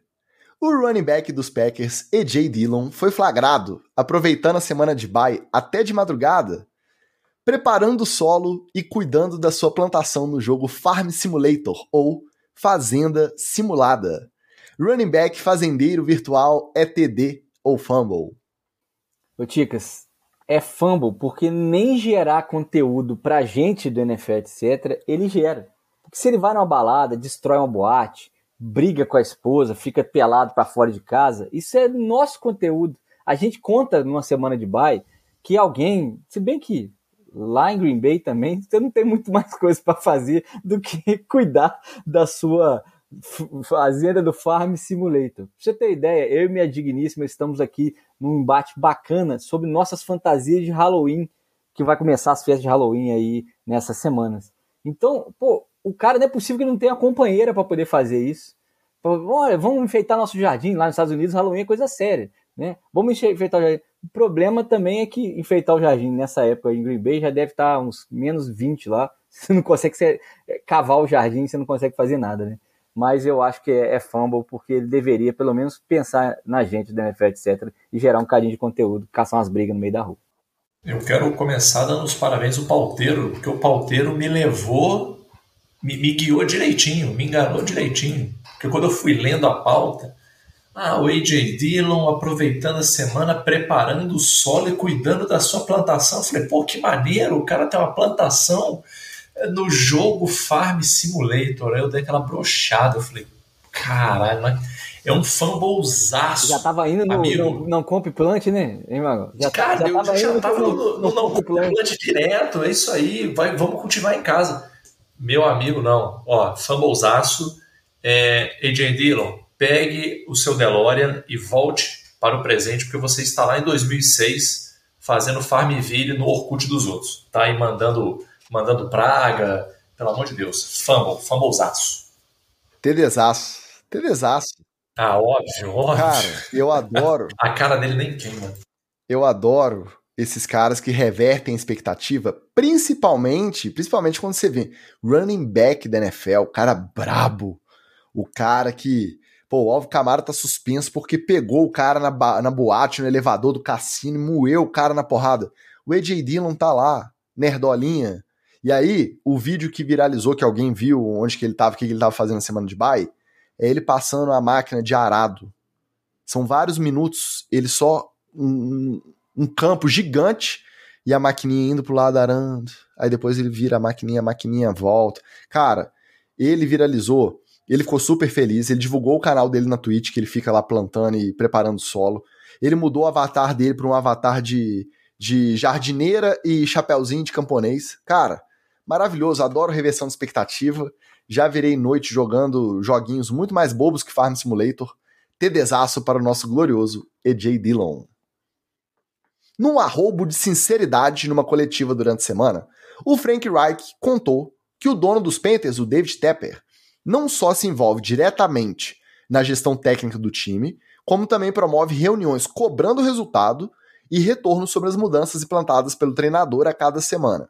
Ele ainda disse que não são todos os times que têm um comando tão de perto assim, tão mão na massa, e que, obviamente, essas reuniões não são divertidas. Head coach, gente como a gente, reclamando do, che do chefe chato. É TD ou fumble? É TD pela reclamação, né? Mas o, o, a, a burguesia é isso aí, gente. O burguês é isso aí. O dono dos meios de produção, ele só vem para encher o saco. Ele não vem para te ajudar, para te pra dar nada, não. A melhor ajuda que ele poderia dar nesse caso era o afastamento. É o ficar longe. Essa é a melhor ajuda possível. Mas não, o cara tem aquela mentalidade que ele comprou é dele, os brinquedos são dele, ele brinca o quanto ele quiser. Mas pela reclamação TD, porque pelo menos o, o, o proletário pode reclamar. Né? Eu vou dar fumble, sabe por quê? Porque o Fake Rack já não está muito bem dentro de campo, o time dele. Ele reclama do chefe, do dono dele, ele corre o, o risco, bota o dele na reta. Ou seja, você... Ele quer pegar o FGTS, fala. É, se, se, você não tem um bom plano de aposentadoria, que lá nos Estados Unidos não existe, né? Você, você tem que segurar a língua aí, meu querido. Você não pode reclamar do chefe, não. Você tem que falar assim, sim, senhor, é, e eu, eu fazer os relatórios. Que relatório, olha, amo fazer relatório, tá? Ó, aqui, ó. Um beijo, pessoal da, da empresa, da firma. Relatório é uma coisa bem bacana mesmo, né? Quando você está na quarta série, você precisa explicar o que, que você está fazendo. Mas ele tem que passar o relato pro cara. Se, é, é, se tem dono, por exemplo, que nem mora na cidade que tem uma franquia, tipo Miami, tem dono que fica sentado no seu escritório o dia inteiro. Então ele tem que dar uma segurada aí, o Frank Reich. Fumble porque ele pode perder o emprego. Se eu dei TD porque eu me identifico com AJ Dillon jogando até de madrugada o joguinho bobinho ali da Fazenda, como diz o nosso Carlos Miller, running back bateu com a cabeça na parede é esperado. Running back nerd é outro nível, não é esperado, é verdade. Eu tenho que dar TD por identificação com o Frank Reich, também reclamando do patrão. Não que o David Tepper esteja errado. A gente sempre brinca aqui, se a gente virar bilionário um dia, a gente vai comprar um time, a gente vai morar dentro do CT. A gente vai querer dar pitaco em tudo que for possível. Da cafeteria até o quem que vai entrar em campo, titular e reserva. É óbvio. O David Tepper não tá errado de querer brincar com o brinquedo dele, que custou caro. Agora, o Frank Reich eu acho que tá certinho, TDzinho para ele, de reclamar publicamente do patrão, hein? E ó, coincidência ou não, eles estão indo para a semana de bye e saiu a notícia ontem ou hoje de que ele cedeu as chamadas do ataque durante os jogos para o coordenador ofensivo Thomas Brown. Então, coincidência ou não, já teve mais um, um dedinho aí provável do, do dono do time. O Frank Reich não chama mais as jogadas do ataque a partir da volta do bye na semana 8. Quem vai chamar é o Thomas Brown, coordenador ofensivo. Mesmo assim, TD para o nosso proletário de alto nível, Frank Reich matéria do Wall Street Journal sobre a parceria entre a ESPN americana e a gigante das apostas, a Penn Entertainment, afirma que a emissora estuda a possibilidade de uma transmissão paralela dos jogos da NFL, no estilo do que acontece no Monday Night Football com o Manningcast, só que com análises e comentários de especialistas sobre apostas ao vivo, para pro promover o recém-criado site e aplicativo ESPN Bet. Aposta Cast é TD ou Fumble? Cara, essa aqui o pauteiro colocou porque é, é dele, né? Ele botou esse, o nicho do pauteiro. Mas eu, ó, eu vou dar fumble porque eu acho muito perigoso isso. É óbvio que a, a NFL tem todo um ambiente de, é, de agora alertar sobre as apostas, a, alertar sobre o que a, as pessoas têm feito com o dinheiro, que isso pode gerar um problema sério nas famílias mesmo. É, e tem muita gente que tem problemas com, com o jogo. Acho que é, que é, é, é saudável é, esse movimento mas uma transmissão misturando informação, jornalismo e a, a, as, as odds, né, as análises de odds, acho que pode causar uma confusão na cabeça de quem está vendo e não está acostumado. Acho que a gente ainda tem que educar uma geração inteira para que isso seja possível no futuro. Pode ser em breve, mas acho que tem que, que dar uma maneirada primeiro. Vamos, vamos conferir, mas por enquanto a ideia de juntar os dois para mim, o jornalismo, informação e a análise das apostas, acho que é, que é temerário, é fumble.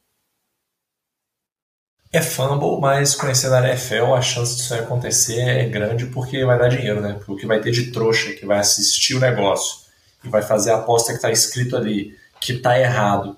Aí a gente só tem que lembrar de uma parada.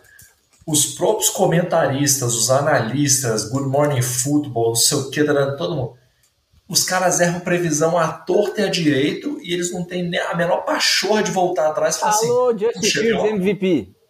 Eu apostei no fulano e o fulano me enganou. Não, os caras fingem que nada aconteceu. Você imagina como é que vai ser na parte de aposta. Mas se o cara quer ser bobo e ficar é, é, assistindo o dono da casa de aposta ensinar para ele como é que ele deve apostar, aí, meu amigo, é aquele negócio, né? Todo dia sai um esperto e um otário de casa. TD. Óbvio. Ah, Primeiro, é uma transmissão paralela. Então você não está perdendo. Ah, não quero me envolver com a aposta, não quero ver isso. Vê a transmissão principal lá com. Quem que é o? É o Joe Buck. Isso, agora é Joe Buck e, e Troy Aikman. Depois de tanto tempo de Fox, né, a gente até esquece que a transmissão é, oficial da ESPN é com eles. Isso. Ah, não, quero ver o Manicast. Vai lá, tem a opção. Você vai ver o Peyton e lá e fazendo palhaçada, conversando com o The Rock Muito no meio melhor. do jogo. Muito ouvindo piada Marshall Lynch. Ah, quero ver uma transmissão focada em aposta, odds ao vivo, quanto que tá o spread, o time pontuou, quanto que é a virada. Ninguém é obrigado. Ninguém é obrigado a apostar, tá? Agora, se você quiser apostar, você tem ali, ó. Não concordo com esse cara falou, vou apostar o contrário. Eu faço muito isso, tá? Eu sigo algumas páginas de aposta aí só para fazer o contrário. Ai, ai, esse pessoal das apostas, ai, Se tá só acrescentando, se não tá excluindo, tá só acrescentando, é TDzaço. Já estou curioso para ver o Aposta Cast da ESPN Bet. Vou caçar o linkão, se não chegar no Brasil, vou caçar o linkão para assistir. Outro detalhe, os comentaristas, principalmente do NFL Network, tá? Já fazem os comentários baseados em spread, quem é favorito por quantos pontos, que são patrocinados pelas empresas, sites de aposta que patrocinam a liga. Então, não é o Aposta Cast que vai fazer o cara se viciar ou apostar o apartamento, coisa que não deve. Essa realidade já existe, tá só dando um recurso a mais para quem se aposta ali também, né, de maneira é, lúdica, tá? Sem comprometer. Eu sou a favor das, das apostas de microapostas, microapostas, apostinhas sem comprometer o orçamento. A famosa aposta de pobre, Exatamente, né, exatamente. Vamos, no popular, popular no popular é divertido, tá? Então, TDzaço pro ESPN Bet. E pra gente encerrar, mais uma vez voltou. Ó, e aí quem tava defendendo o Kirk Cousins se isolar, agora agora vai dar fumble para ele, ó. Numa clara contradição em relação ao que ele mesmo disse na entrevista sobre se isolar. Ele disse na coletiva pós-jogo contra os Bears, ele, o Kirk Cousins, ele disse que viu o time de beisebol do Texas Rangers, que atualmente disputa as finais de conferência lá da MLB, tocando um Creed bolado no vestiário antes das partidas decisivas, e aí ele decidiu copiar. E aí ele soltou uma música só, a música Higher, em looping, no vestiário do, dos Vikings contra os Bears, e que ele aposta que isso contribuiu para melhorar o ânimo, para motivar o seu time a conquistar a segunda vitória da temporada contra o rival de divisão. Mais um exemplo de que o rock sarado permanece cada vez mais vivo na NFL. É TD ou fumble? Eu acho TDzaço, não apenas pela escolha da banda, que foi direto ao ponto aí. Creed, uma banda incrível para quem quem viveu a época de Creed sem preconceito, aproveitou muito. Quem estava muito ligado em Pearl Jam e ficou com preconceitozinho com Creed, perdeu. perdeu, porque tem muita coisa boa ali. Dito isso, Ticas, eu vou dar TD pro Kirk Cousins, porque o que uma coisa tem a ver com a outra? O pauteiro, o pauteiro eu elogiei, mas agora eu vou ter que criticar. O pauteiro tentando afetar a eleição do TD Fumble numa clara contradição em relação ao que o pauteiro já veio aqui, ó, meio Sérgio Moro ali, ó, puxando a sardinha. Mas aqui não, meu filho, aqui não. Então, estou do lado de Kirk Cousins, estou do lado de Creed, procurando as Ruas Douradas. Quem sacou, sacou a referência. Não, é claro que ETD, pô, e Raio é uma, é uma música fantástica de gritar, de envolver a galera. É algo que começa lá no Can you take me? Aí vai, meu. Aí você grita e. Aí tem o solinho lá da, da, da guitarra. Aí, aí, aí você ganha o coração de qualquer pessoa, animal ou quiçá ser vivo é, respirante nesse planeta. E é, realmente é, o Palteiro tentou influenciar, só que o meu, meu menino Kik Cousins estava falando que ele não se liga em, em NFL. O beisebol pode, basquete pode. O negócio é, negócio é não se ligar na imprensa da NFL. O resto ele pode assistir, ué. É ele não joga basquete, ele não joga beisebol, ele não joga rock. No algoritmo, né? No, no, Instagram dele ele só segue os outros esportes. NFL ele bloqueia. Isso. Silenciar bloqueia. NFL. É. Exato, é silenciar. Hashtag NFL. Acabou. Não, nem, nem existe NFL pra ele. Beleza, agora você me convenceu, não, não acho mais que foi contraditório, não. E Tedesaço, falou em Creed. Eu não aguento, rock sarado é comigo mesmo. Creed, Nickelback, ô, oh, tempo bom, hein? Põe um The é aí é junto também. Rock, rock, cristão, rock, rock, cristão que está voltando, Creed re, retornou. Creed Down. Nossa senhora. Creed Down. I'm here without you, baby. Tedesaço pro Creed, pro. Voltou, inclusive, né? A gente já até falou aqui Engraçado, né? O Creed vai e volta pra pauta. É impressionante como que a galera gosta, né? O trem fez sucesso há 30 anos atrás e o pessoal não larga. Mas eu sou assim também, eu também sou nostálgico. Mas outro dia, o Scott Step teve aí outro dia e arrastou multidões no circo voador no Rio lá. Aí, ó. E fica a dica para quem nunca viu, por favor, cara, assista essa maravilha que foi o Creed tocando no intervalo do Super Bowl. Não, foi Super Bowl não, foi Thanksgiving. É, Thanksgiving. Em Dallas. Com o maluco voando. Cara, Nossa, que coisa maravilhosa. Aquele playback cara. mal feito, eles fingindo empolgação, Fantástico. corpo de bailarino. Estilo, estilo jogo do. Estilo programa do Google Playback. E era o jogo cedo. Então tava claro ainda, não tinha um efeito de luz nem nada, aquela confusão, o cara descendo no lençol pendurado. Demais. Ô Ticas, pro, pro, playback, pro playback ficar perfeito, só faltou o Batera vir com aquele. vem com o chimbal e a caixa só. E aí dá altas viradas na música, ele só aqui, ó. Na, na época do dominó e do polegar no Domingo Legal era assim. Meus amigos, depois da sessão nostalgia, acho que podemos nos despedir dizendo: CTD o Fumble, o flag nas Olimpíadas, o que, que, vocês acharam da notícia? Pô, maravilhosa, até desastre. Pra quem não sabe, é, o flag feminino do Brasil na última competição mundial ficou em quarto. Ou seja, nós temos uma grande chance de, de medalhas aí mandar um abraço rápido, mas coletivo aqui para Thaís, Sossô, Pan, Milena, Lara, Kay, Júlia, Giga, Esther, grande Esther, que já participou aqui do NFL, etc., Amanda Boabai, de Punk e a Lezinha, as meninas do, do flag brasileiro. Tem os homens também, tem no flag, mas vamos ser honestos, o time brasileiro não está é, com essa Coca-Cola toda ainda não. Mas o time feminino, cara, o time feminino é bola pra caramba. E pra beliscar uma medalhinha de bronze aí, ó, custa nada. O que eu acho que vai ser uma sacanagem vai ser a quantidade de ex-jogador da NFL que vai pintar no, no, time dos Estados Unidos, né? Mas até o Tyreek Hill esses dias aí tava falando que vamos lá, meus amigos, vamos brincar de, de jogar flag na Olimpíada, né? Não, então, e o Gronk também já levantou o dedo aí, vai ser lindo é, é ver esse Nossa, velho, imagina. eu imagino as festas na Vila Olímpica com o Gronk. Isso que eu ia falar, imagina o Gronk na Vila Olímpica, não tem como, ele ia ficar proibido. Ele ia ser o único atleta que ia ter que ficar fora da Vila Olímpica. É verdade. Então, mas eu, eu acho também que é, que é bem bacana, mais, mais uma chance de medalha pro, pro Brasil. E é, quem sabe esse, esse, é um caminho também para poder é, introduzir aí um, pelo menos uma arena futebol aí, né? Pra a gente ver os capacetes instalando. Flag, né, Wallace? Opa, tá, fala, não, até falando sério assim, cara, tanta gente aí, os nossos ouvintes aqui, os nossos milhares de ouvintes que gostam de futebol americano, mas fala assim: ah, pô, eu não, eu não vou jogar de pé, de capacete, porque eu não quero me lesionar. Cara, o flag tá aí pra isso, pô. É verdade. É a peladinha do futebol americano. Você joga, se diverte, lança a bola, faz um bloqueio, entra, faz uma falta meio, meio maldosa no, no cara que você quer dar uma pegada no pé, é. toma uma cervejinha depois, tá tudo certo. Exatamente. E realmente eu acho que, que é um, uma boa aquisição para o hall de esportes olímpicos. Então é isso, veremos o que vai acontecer na Olimpíada de Los Angeles 2028. No mais, não percam Ravens e Lions às duas da tarde de domingo.